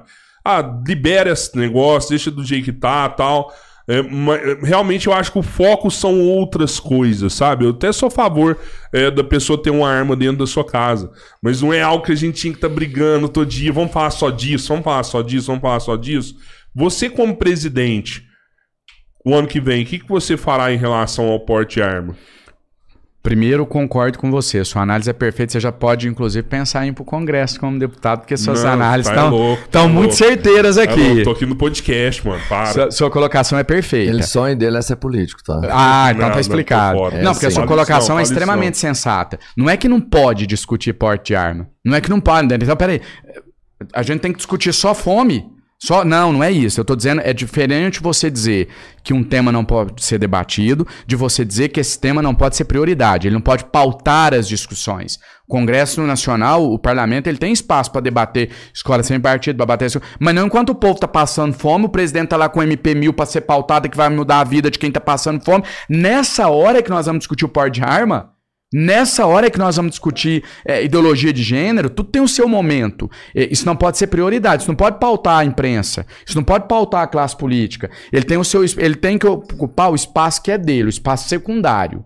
Isso aí tem a sua importância, mas nunca será prioridade. Em relação a- a- ao tema que você colocou, eu não defendo nenhum tipo de avanço nem de retrocesso na legislação.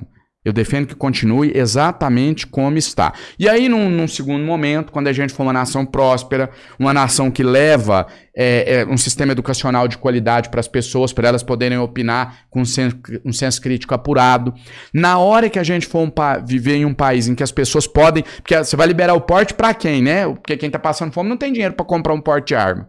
Para comprar uma arma, melhor dizendo. A hora que essas pessoas também tiverem condições de entrar nessa discussão, Aí, nesse momento, a hora que a gente tiver um sistema público de saúde que aborde o tema saúde mental que ninguém fala, né? a nossa geração, a gente é aqui mais ou menos da nossa idade, na nossa geração é tabu saúde mental. Você está numa mesa aqui, se você começa a falar de depressão, você tem ali seis, oito pessoas na mesa. Você vê o, o olhar, o cara já olha assim, muda de assunto, não tem nada a ver comigo. Por dentro ele já passou por um período de depressão, ele já passou por um período de tristeza profunda, mas ele tem vergonha de abordar isso. Porque ele, ele, ele aprendeu que isso aí é frescura, Preguiça. é preguiça. É porque ele não quer, não, não, não quer. É porque ele não tem Deus no coração, tem essa fala também, né? O viés religioso. Não, é é, depressão é pra quem não tem Deus. Mas no fundo, no fundo, a grande maioria já passou por esse momento. E a gente não tem um sistema de saúde hoje que aborda o problema de saúde mental como deveria abordar, com a seriedade que deveria abordar. E você vai falar em liberar porte de arma? Pro cara que tem. Por um problema de saúde mental, que não é loucura, a gente. Né, o preconceito. Saúde mental é louco, não tem nada a ver com isso. Mas o cara tá pro- passando por um problema de saúde mental, briga ali no trânsito e dá um tiro no outro. É sério que você quer levar arma pra todo mundo em um país que não, cons não consegue dar assistência em termos de saúde mental? E aí. A gente vê um avanço, né? As novas gerações. Eu tenho dois sobrinhos, inclusive, mandar um beijo pra eles, a Carla Patrícia e o Eric, que são adolescentes. E na- nessa faixa etária deles, essa geração nova, você percebe que eles já tratam com muita naturalidade, né? Eu, eu já vi jovens assim, qual que é o telefone do seu psiquiatra? Qual- você tá tomando, você já teve, como é que foi seu período, de- você já, te- já passou por depressão? Eles parecem que não tem mais esse tabu que a nossa geração tinha. Mas espero que, que essa minha percepção, que não é científica, esteja certa. Mas eu tenho a impressão que os jovens brasileiros abordam isso com mais naturalidade. Então, assim, a gente não tem como dar assistência para um problema de saúde mental e eu vou colocar arma no cara que está passando por uma depressão, que pode dar um tiro na cabeça, ou que pode, ali numa discussãozinha de trânsito, matar alguém, ou que a esposa. ou- olha os índices de violência doméstica no nosso país, uma discussão. É, dentro de casa acaba com a tragédia, com um, dois, três mortos. Então é o que eu falei da prioridade. Vai ter um momento que a discussão do porte de arma vai ser prioritária. Vai ter um momento que a gente vai falar, agora nós temos que discutir ideologia de gênero. Esse é o maior problema do país.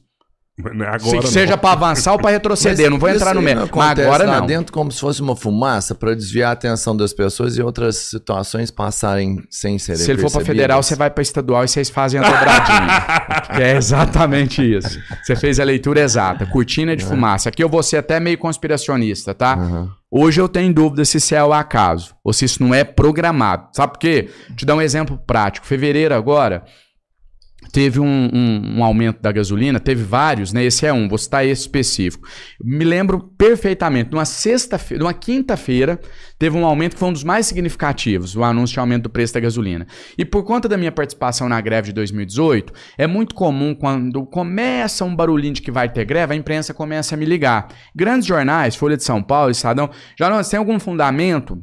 Ouvi falar que vai ter uma greve e tal. E de 28 de maio de 2018 até fevereiro agora, a minha resposta era sempre a mesma. Não, isso é fake news, fofoca, chance zero e tal. Pela primeira vez eu mudei minha opinião. É- Essa, esse episódio de fevereiro, com esse aumento. Primeiro eu comecei a ver um movimento nas redes diferente. As postagens falando sobre isso estava tendo um engajamento acima da média. Depois eh, fui pro checar, né, os grupos que eu faço parte, os, os caminhoneiros que eu tenho acesso. Pessoal falou, Janones, coloca as barbas de molho aí. Pode ser que tá vindo um novo movimento grevista. Então não é que ia até, mas tava um clima ali favorável, poderia vir.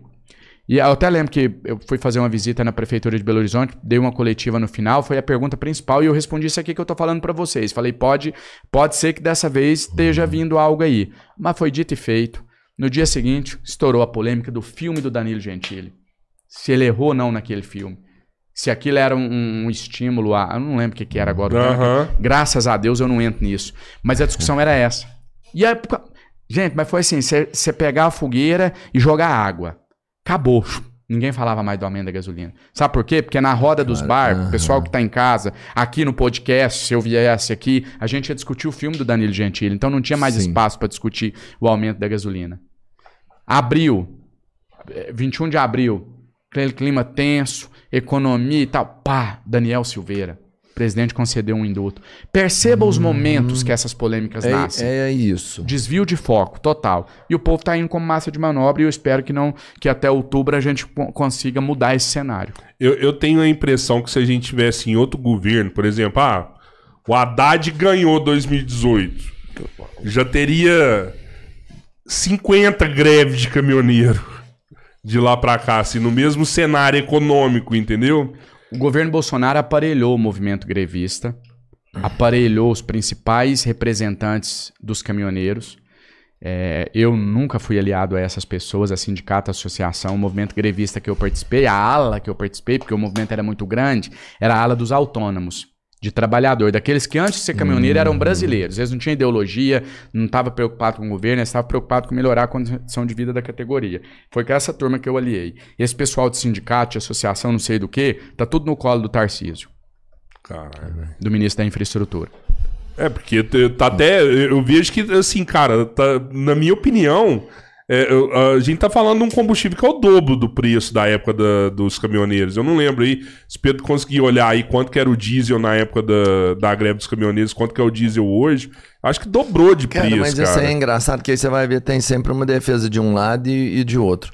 Aí eles vão lá e fazem um cálculo, tipo assim, do salário. Aí você pega o salário cara. hoje, tá proporcional ao que, sabe? a tantos Pode, pode pegar o época. salário, salário de 2018, pega aí também, 900 reais. Ah, de hoje é 1.200. Cara, o, o diesel dobrou o preço, velho. Se com esse, com esse valor a gente foi pras ruas e parou o país, É, por que que hoje a gente não vai pras ruas? Sabe por que, que a gente não o vai pras negócio não ruas era hoje? 20 centavos, lembra? Ah, não é pelos 20 centavos, é por muito mais. 2013 a gente parou esse país, Uhum. indo pras ruas. 2018 a gente parou o país por um aumento da gasolina que foi muito menor do que o que tá tendo agora. 2022 a gente não para o país, sabe por quê? Porque a gente tá preocupado discutindo a prisão do Daniel Silveira, a escola sem partido, o filme do Danilo Gentili. Não sobra tempo pra preocupar com os problemas reais. É por isso que a gente não vai pras ruas dessa vez e não muda a situação. Caraca. Ô, como é que tá aí o chat aí, Arthur? É, Janones, a, a gente lê uns comentários da galera À do vontade. chat aí, vamos, vamos ver aqui. Manda só as espinhosas, que eu acho que a gente precisa de Quem não deve, não teme. Pode, pode descer o pau. do- em 2018 aqui, ó, o diesel tava Fala- 3,61. 3,61 em E 2018. hoje, e hoje tá. Quanto? 6,94. Caralho, é mais o dobro. É, dobrou, né? Dobrou. Aqui, ó, o Fernando Matos e o Johnny perguntou a mesma coisa. Johnny sincero. Ah, o Johninho Sincero, pô. Johninho. Olha o nome do é- cara já, não. Johninho Sincero, velho. Eles perguntam a mesma coisa. André, e sobre denúncia do seu ex-assessor sobre as rachadinhas? Boa. Excelente pergunta, que também me dá Verdade, tempo de falar com, com, com espaço. Prime- Antes de eu responder sobre a denúncia, entre aspas, denúncia, porque não existe nenhuma denúncia, sobre o fato, melhor dizendo, por que, que eu nunca abordei esse tema nas redes sociais? Que isso é, isso é que mais vai me valer esse espaço aqui para poder explicar. Por que, que o Janones nunca abordou esse tema na rede social? Para desmentir, para falar que nunca teve denúncia, por que, que ele nunca abordou? Quando você responde a primeira fake news, você fica refém. Se eu responder a primeira, eu tenho que responder todas. Porque se eu não responder, eu respondi 10 hoje, 10 amanhã, 10 depois. A hora que eu não responder, você vai falar nessa, o Janones deve. Você viu que ele não respondeu? Então eu tenho um princípio básico, desde sempre, desde antes do meu mandato. Não respondo fake news. Ponto final. Nunca vai ver uma nota minha desmentindo, não, não toco no assunto e nunca vou tocar nas minhas redes sociais. Vamos lá, a suposta denúncia, entre aspas. Vou pegar meu celular aqui, chamar o Pedro. Pedro, vem cá. Tá fazendo um favor. Chega aí, Pedrão. Chamar o Pedro aqui. Vou ligar aqui o gravador. Caraca, hein? Liguei o gravador aqui, gravando, tá, Pedro? Pedro, o Rodrigo e o Robertinho são os assassinos da Marielle Franco no Rio, viu? Ok. Fica tranquilo, eu não tô gravando não, tô falando só pra você isso aqui, tá? Beleza. Gente, aciona nosso advogado, por favor, que vai ter que provar isso Agora eu vou entrar aqui, vou pegar o notebook, vou entrar aqui, mpf.gov.br. Pegar esse áudio. Descobri o assassino da Marielle Franco. E eu tenho provas, viu? Áudios. Não é denúncia vazia, não. Tem áudio. Encaminho o áudio. Vou lá no telejornal. O telejornal de, de uma emissora vendida, né? De um bandido que é o Wellington Salgado. Deveria estar na cadeia aquele bandido que utiliza a, a TV local para tentar manchar reputações. A minha ele nunca vai conseguir. Vou lá na emissora daquele bandido, que, de- quebrada, né, também. Quebrada, devendo funcionário, devendo. de- perdão. Devendo funcionário, devendo verba trabalhista. Vou lá na emissora desse bandido. Chego lá e digo o seguinte: olha, tem uma denúncia aqui que o Robertinho e o Rodrigo são os assassinos da Marielle Franco. Tá aqui o print da tela do MPF. Eles vão lá, pegam um, jornalista fracassado também, que tá lá, é, vivendo de, da teta do dinheiro público. Esse jornalista vai lá e fala assim: ó, pessoal, denúncia grave. Atenção, atenção, câmera. Atenção, todo mundo aqui. Robertinho e o Rodrigo são os assassinos da Marielle Franco. E não é. Tem denúncia, viu? A denúncia tá no MPF e eu tenho os documentos, tá aqui a prova. E tem áudio que comprova. É isso que Caralho, que, aconteceu. maracutaia, velho. um áudio de dois ex-assessores dizendo que existia uma situação irregular no gabinete. Situação que nunca existiu, que nunca existirá e que tem uma tentativa clara. Mostrar que o Janones é mais do mesmo. Ó, o Janones pode ter as propostas boas, ele pode falar em defender os mais pobres, mas é mais do mesmo. Falar em combate à corrupção, ele não vai falar. Vamos tirar é, essa, essa, esse discurso dele. Não vão conseguir tirar. Sabe por que não vão conseguir tirar, Rodrigo? Porque eu entrei na política como um homem sem posses. E eu continuo sendo um homem sem posses. E por isso que eu digo, eu não vim do povo, eu sou o povo. Ao contrário do Lula, que hoje tem o Alckmin como vice e um relógio de 80 mil no pulso, eu continuo sendo povo. Eu continuo dialogando com a pobreza. Eu continuo sendo um homem sem posses. Eu queria muito que existisse uma denúncia só para eu ter o prazer de peticionar falando assim, ó, tô abrindo mão do meu sigilo fiscal, bancário e telefônico. E se amanhã essa denúncia existir, uma denúncia oficial, tecnicamente falando, eu vou fazer isso. Porque eu quero que as pessoas vejam, olha, quatro anos de mandato, não tem um real que entrou na conta desse cara que não é origem, não, não é originário do salário dele. E pode pegar quem está em volta, pega minha família, pega o CPF de todo mundo, olha se tem patrimônio no nome das pessoas. Eu entrei na política pobre e eu vou sair pobre, mas eu vou sair honrado. E eu vou continuar fazendo o debate anticorrupção, sim. Com denúncia de rachadinha, sem denúncia de rachadinha, porque eu tenho a minha verdade. E eu consigo olhar no olho das pessoas e poder chegar aqui nessa câmera para vocês, nas, na rua com as pessoas. Eu consigo olhar e eu confio muito em uma coisa: que você pode fazer todo teatro do mundo, mas eu tenho comigo que lá no fundo, no fundo, no fundo, quando você olha dentro do meu olho enquanto eu tô falando, lá no seu coração você sabe se eu tô falando a verdade ou não. Não precisa falar que a gente sabe, no fundo, no fundo. É porque às vezes a gente não quer ouvir, a gente finge que não ouve. Mas a gente sabe quem tá falando. Às vezes é bom ser enganado, aí você se deixa ser enganado. Mas a gente sabe quem tá falando a verdade. Então eu sei que quando eu olho dentro do olho das pessoas e digo, igual vou dizer aqui agora, nunca recebi um real de assessor para minha vida particular, nunca entrou um real de assessor na minha conta. Eu nunca fiz nada de irregular. Eu nunca recebi dinheiro de propina de emenda. Eu nunca desviei dinheiro de emenda. Né? Não tive nem o prazer de negar propostas. Eu achava que eu ia ter em algum momento no meu mandato. Que eu ia ter alguém que entrasse no meu gabinete. Ia Ah, me fazer fala. uma Eu queria assim, que não tivesse. quero, Não ter quero. proposta. Nunca precisei. Cara, Nunca- de, nu- de, de publicidade, ó. Vamos Zero. fazer uns panfletinhos ali zero, e tal. Zero, zero, zero, zero, zero. Eu nunca recebi no meu gabinete alguém que falasse, Janones, vim aqui fazer uma proposta, uma emenda, manda aí 3 milhões, eu te dou tanto. Nunca, nunca, nunca, nunca. Eu queria que isso tivesse acontecido pra eu poder abrir a minha live e falar, eu tô aqui com um bandido chamado fulano de tal, que tá denunciando tal. Nunca aconteceu. E sabe por que, que não aconteceu? Porque as pessoas sabem, é, é aquele ditado, a assombração sabe pra quem aparece. Aham. Eles sabem que, pra mim, é, qual seria a minha reação diante daquela proposta. Então, nunca precisei rebater nenhuma proposta de corrupção. Vou continuar enfrentando o debate anticorrupção no nosso país. Com denúncia de rachadinha, sem denúncia de rachadinha. Nunca fiz nada errado, nunca vou fazer. Teve uma, uma, uma, uma- uma discussão, né? Na época da votação do... A lei de abuso de autoridade. Fiz uma live falando, olha, eu me excedi na maneira de me expressar porque eu generalizei e amadureci com isso. Hoje eu não generalizo mais. Quando eu vou falar, né, existe muita gente boa na política, gente que quer fazer a diferença. Me excedi ali da maneira que eu falei. Inclusive, me desculpei depois do Conselho de Ética. Eu, eu disse assim: não me desculpe pelo que eu falei, mas pela maneira que eu me expressei. Porque eu coloquei como se fosse todo mundo. Aqui é todo mundo corrupto, bandido e tal. Aham. Não é todo mundo. É. Mas eu, eu fiz uma crítica pesada ali à aprovação da lei de abuso de autoridade, que dificulta a investigação. E eu me lembro que na época saiu um jornal, um artigo no jornal O Globo, falando sobre minha trajetória e tal, as pautas que eu defendia, e lá falava assim, é, já fa- fazia alguns elogios, algumas críticas, e falava assim, agora, Janones é um ser contraditório, porque ao mesmo tempo que ele defende um amparo aos mais pobres, mais investimento no social, aí ele- o, o- autor do artigo falava pauta da esquerda, o Janones também defende o combate à corrupção, pauta da direita. Ele colocava isso como incoerência. Peraí, quer dizer que para eu levar dinheiro para os mais pobres eu preciso ser corrupto?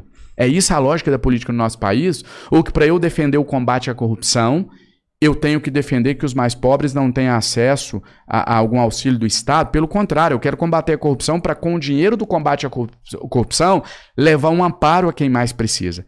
Então, por isso que tentam me tirar a, a possibilidade de ostentar a bandeira do combate à corrupção. Não vão conseguir. Eu vou continuar sendo um cara honesto até meu último dia de vida. O povo adora colocar os outros numa caixinha, assim, né? Ah, é isso daqui, isso aqui. Mas, Mas- isso, isso é normal. O- Assim, ou você é um, e é, é É, isso que é, é. tá horrível. Isso é a pior situação pra mim. A gente sempre discute E isso. lembrando, até o dia de hoje, não existe nenhuma denúncia. Hoje, se eu entrar no site do MPF aqui, eu tiro uma certidão de nada consta. Não respondo nenhuma investigação na justiça. Foi, eh, foi uma via de mão dupla, assim, né? Porque. Ah, é legal você não rebater uma fake news, porque o pessoal vai começar a continuar falando É. dessa fake news, né? E vai estar sempre falando de você. É importante sempre estar falando de você.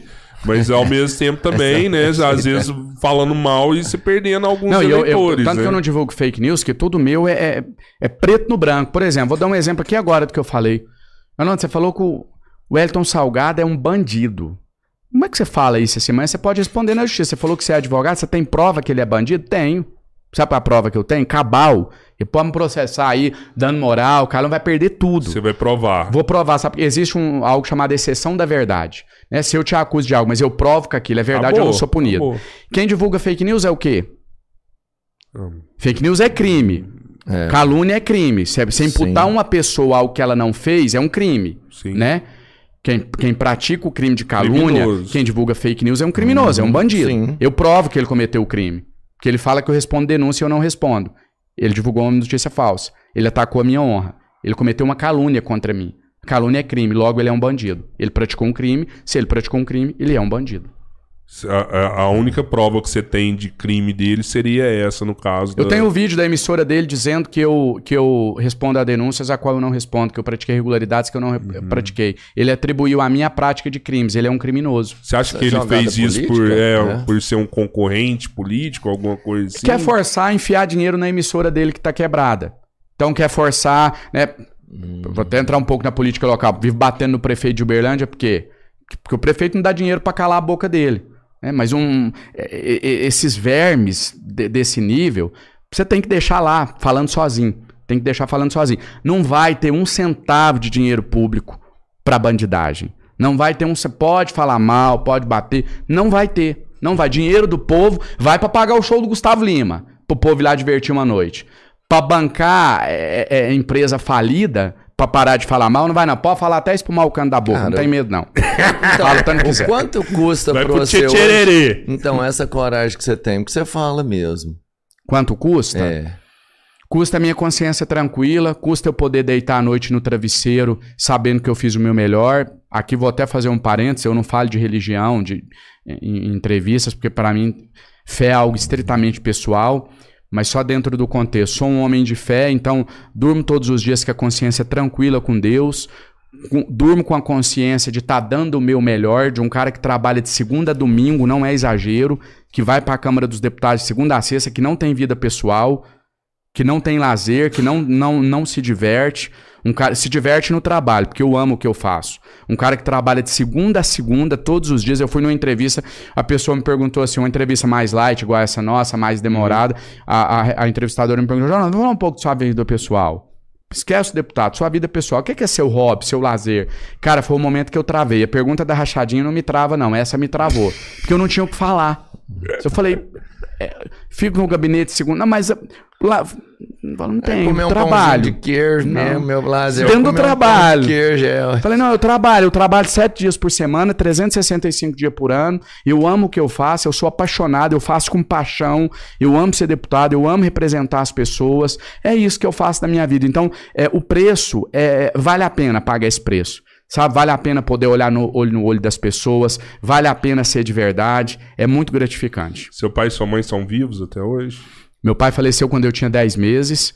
A minha mãe é viva. Eu tive um pai de criação que faleceu há três anos atrás com câncer no pulmão. E eu tenho uma irmã e dois sobrinhos. Uma irmã dois anos mais velha, dois sobrinhos. E a minha mãe, que eu amo ela de paixão. Um beijo pra dona Divina. Sua mãe deve ficar toda orgulhosa de ver você. Muito orgulhosa. Minha mãe tem uma história de, de vida muito linda, assim. Aproveitar que hoje é dia dos namorados. Até postei hoje. Uma história, eu sou fruto de uma história de amor muito rara de se ver, né? Vamos deixar a hipocrisia de lado e ser realista. A possibilidade de uma mulher eh, no auge dos seus 25 anos, com a sociedade eh, artificial como a que a gente vive hoje, é difícil uma mulher no auge dos seus 25 anos se apaixonar perdidamente e casar com um cara de 54 anos, pobre, vivendo de um salário mínimo, eh, em uma cadeira de rodas. Essa é a história de amor do, do, do meu pai e da minha mãe. Essa, sou fruto desse amor mais puro, mais sincero. E um dia eu, já agora, mais velho, já, cerca de uns 5, 6 anos atrás, minha mãe, vez ou outra, a gente via ela é, é, chorando, né? Falar direto, chorando, lembrando, com lembranças do meu pai e tal. E um dia eu perguntei, mãe, por que esse amor? O que, que justifica isso, né? O que que, que que a senhora viu no meu pai? Foi a única vez que eu perguntei isso pra ela. O que que a senhora viu no meu pai, assim, de tão apaixonante? O que que foi que atraiu? Ela respondeu com uma frase que eu vou levar pra mim até meu último dia de vida. Ela falou assim, ela não falou que ele era muito bonito, que ele era atraente, ou que ele era, nem que ele era muito inteligente, ou que ele tivesse al- alguma, algum bem material, alguma riqueza material. Ela respondeu assim pra mim, ele me tratou como nenhum homem jamais me tratou. Foi essa a resposta. Então tenho muito orgulho de ser fruto dessa, dessa história de amor.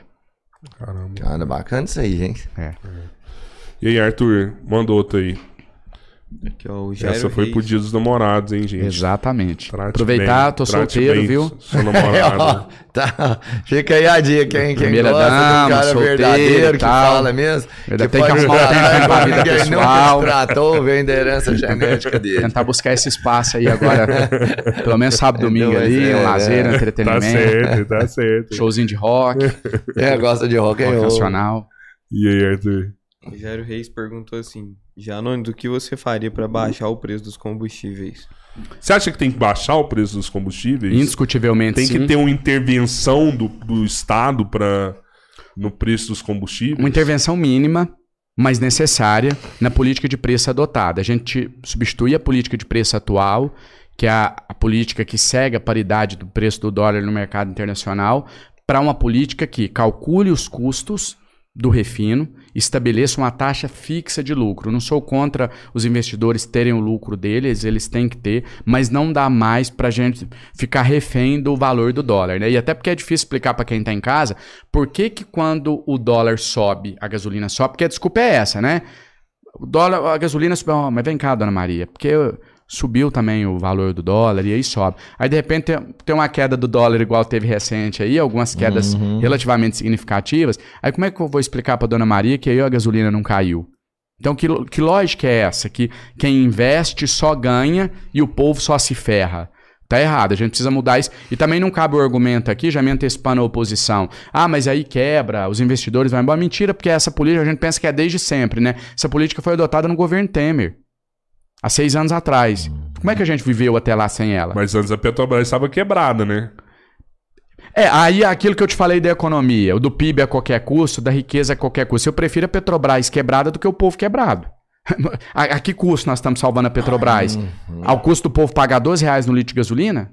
Não dá. Verdade. É. E aí, Arthur, tem mais aí? Tem aqui, ó, o Inter, Ribe... o Inter Ribeiro tá perguntando assim, ó. Janones, aproveitando que ontem teve a marcha da maconha, você é a favor ou contra a legalização da maconha? Já que se legalizar, poderia tributar algo que já é vendido e começar a gerar rendas e empregos.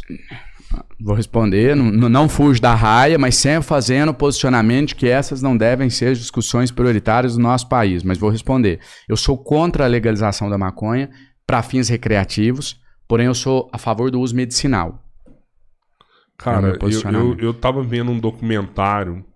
Países onde a maconha foi liberada, Uhum. não teve diminuição da, da criminalidade, não teve diminuição do Hum, tráfico de drogas.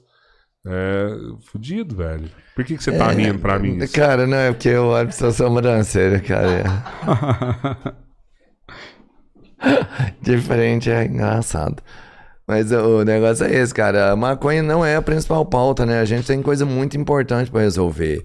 Não dá pra você ficar preocupando com detalhes. Lógico, tudo é importante, mas você tem diretrizes que são básicas e que ainda estão caóticas. Então, cara, se você não melhora saúde, educação, que pra mim são as bases de tudo que vai acontecer lá pra frente, você tá preocupado com outras coisas. É...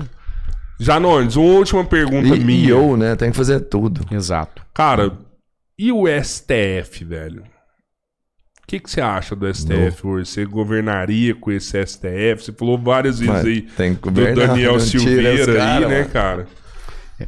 Minha visão em relação ao STF é que, primeiro, eu me, eu me coloco como um democrata. Eu não me rotulo como direita nem esquerda, porque ora as soluções vão estar no campo da esquerda, ora vão estar no campo da direita. Então eu não vou me rotular, mas eu me rotulo como democrata. Eu sou um defensor da democracia e tem uma frase que eu acho sensacional que diz assim: a democracia é o pior do regime, com exceção de todos os outros. Então é isso, ela tem um monte de falha, de erros, de, sabe, tem alguns efeitos colaterais negativos, mas nós não temos outro regime melhor. É, como alguém que se autoproclama um democrata, eu sou obrigado, forçado a respeitar as, as instituições. Não existe democracia sem instituição. Hum, Democracia sem instituições é um- um- uma ditadura. Então, é, dito isso, existem excessos cometidos pelo STF. Fato também, indiscutível. E existe a previsão constitucional, que para mim é um mandamento, não é uma previsão, que nós temos três poderes harmônicos entre si, autônomos e harmônicos entre si. Então, a gente precisa fazer a crítica, precisa enxergar que o problema existe, mas a gente precisa procurar remédios constitucionais, remédios dentro da Constituição. Não é o executivo bater no STF, é o legislativo que tem o poder para isso, propor soluções para conter excessos, para que os responsáveis por esses excessos respondam perante a lei.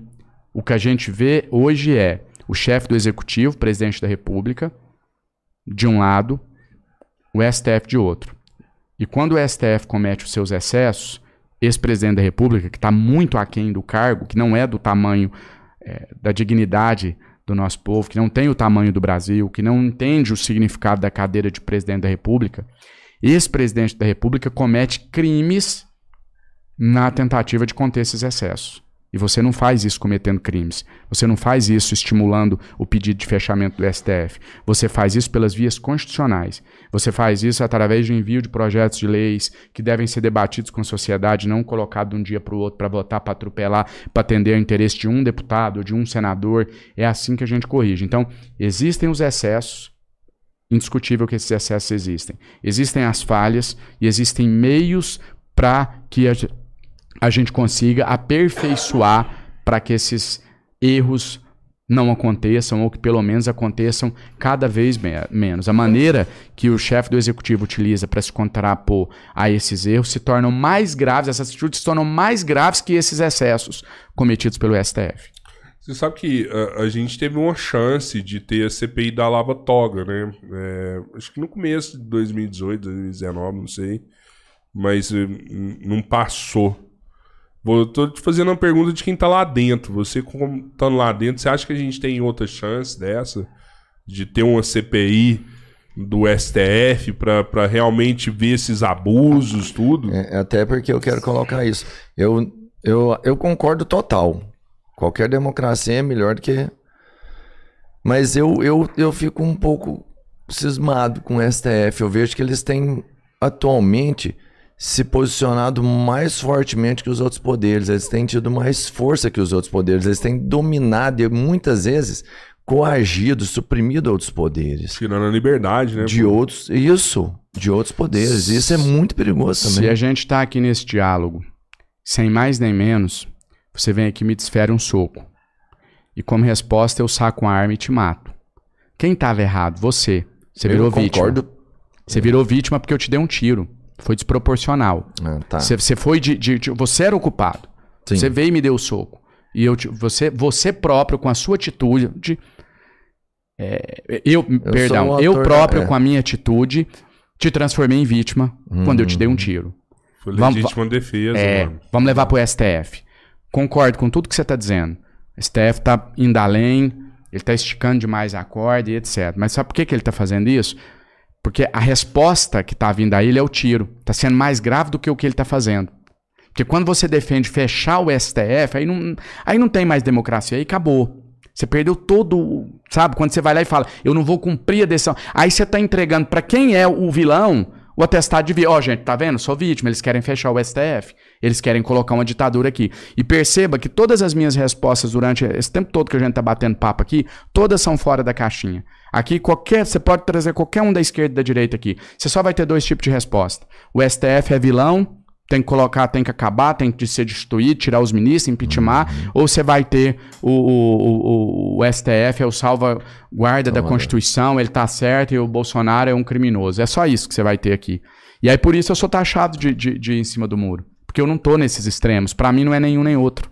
Para mim é o que você acabou de falar. A CPI, vias legais, investigar claramente, teve excesso, não teve, punir, uhum. o que, que aconteceu. A solução nunca está nos extremos. E nas eleições desse ano, mais uma vez, a solução não estará nos extremos. Não estará em Lula, não estará em Bolsonaro.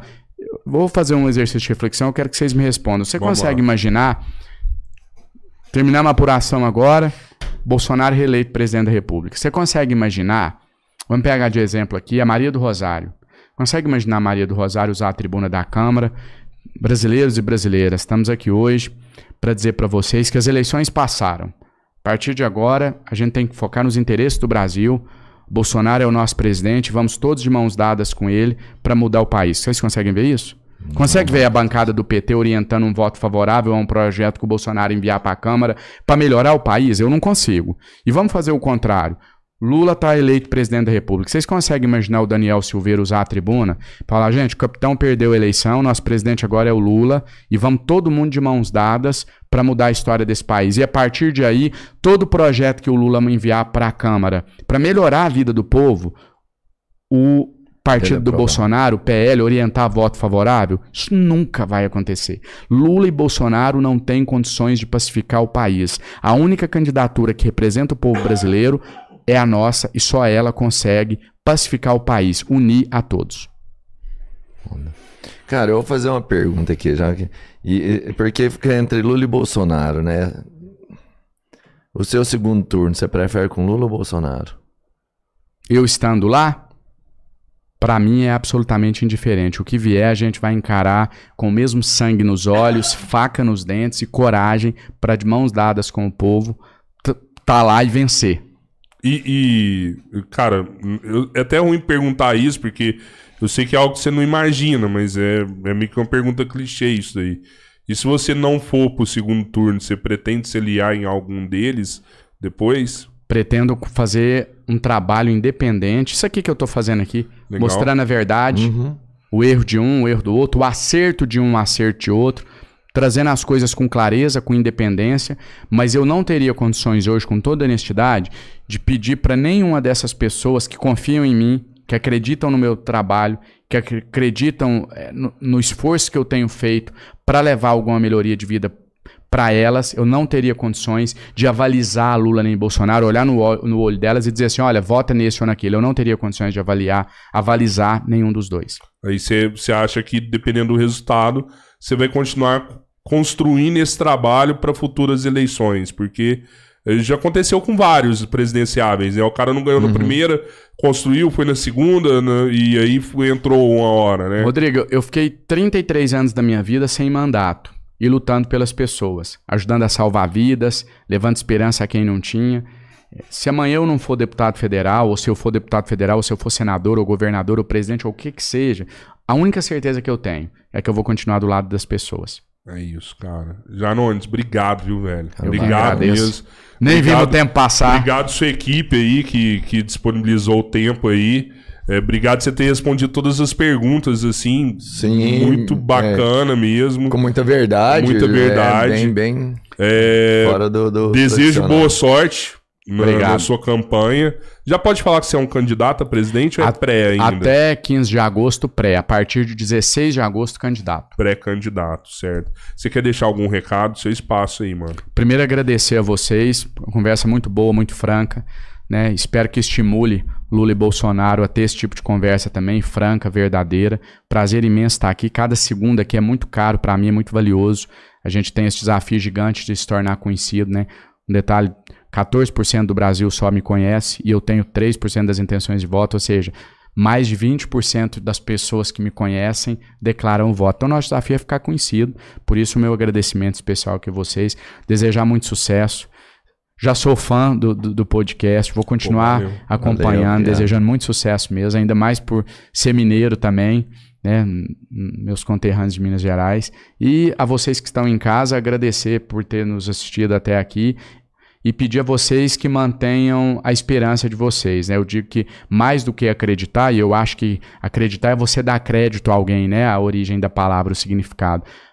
Todos que me conhecem, que acompanham o meu trabalho, já dão crédito a mim. Então eu não vou pedir para vocês acreditarem, mas para vocês continuarem sonhando que a gente pode construir um país melhor, porque a partir do sonho é que a gente consegue realizar.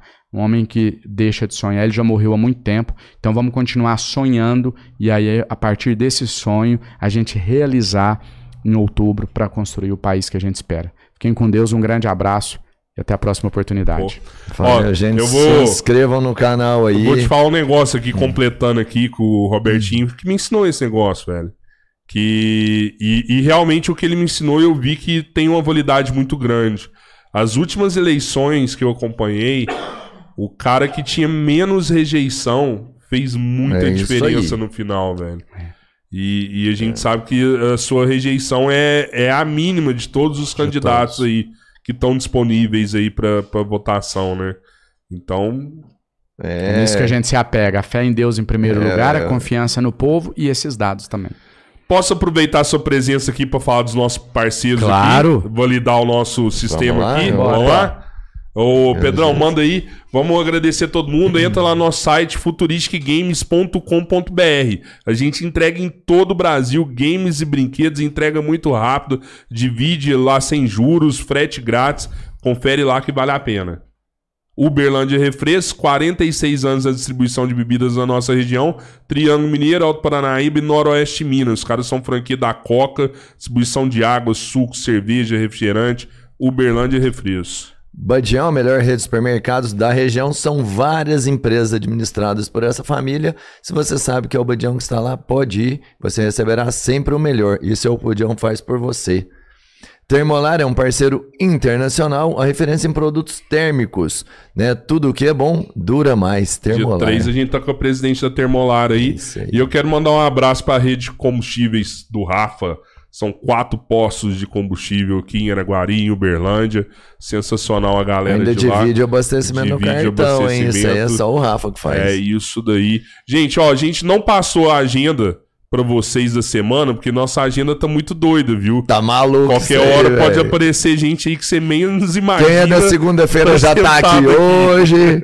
E é tipo isso É aí. isso aí, a gente vai, Mas se vai inscrevam no poucos. canal e segue a gente no Instagram que vocês vão ficar sabendo o que vai acontecer. Segue também no canal de Cortes, é Cortes Podcast Três Irmãos. Eu adoro esse nome porque é muito criativo. Você tem o, o canal do Podcast Três Irmãos, você tem o canal do Cortes É Podcast Três Irmãos. E Dia dos segue namorados. os Janones também, redes namorados, mandar um abraço para todos os casais apaixonados desse país e dizer aqui que se eu for eleito presidente da República, o Brasil não terá uma primeira dama, viu? Terá uma única dama. Ah! Ó o homem já fazendo Essa propaganda essa. dele. Valeu, gente. É, valeu. Obrigado. Obrigado. Fui.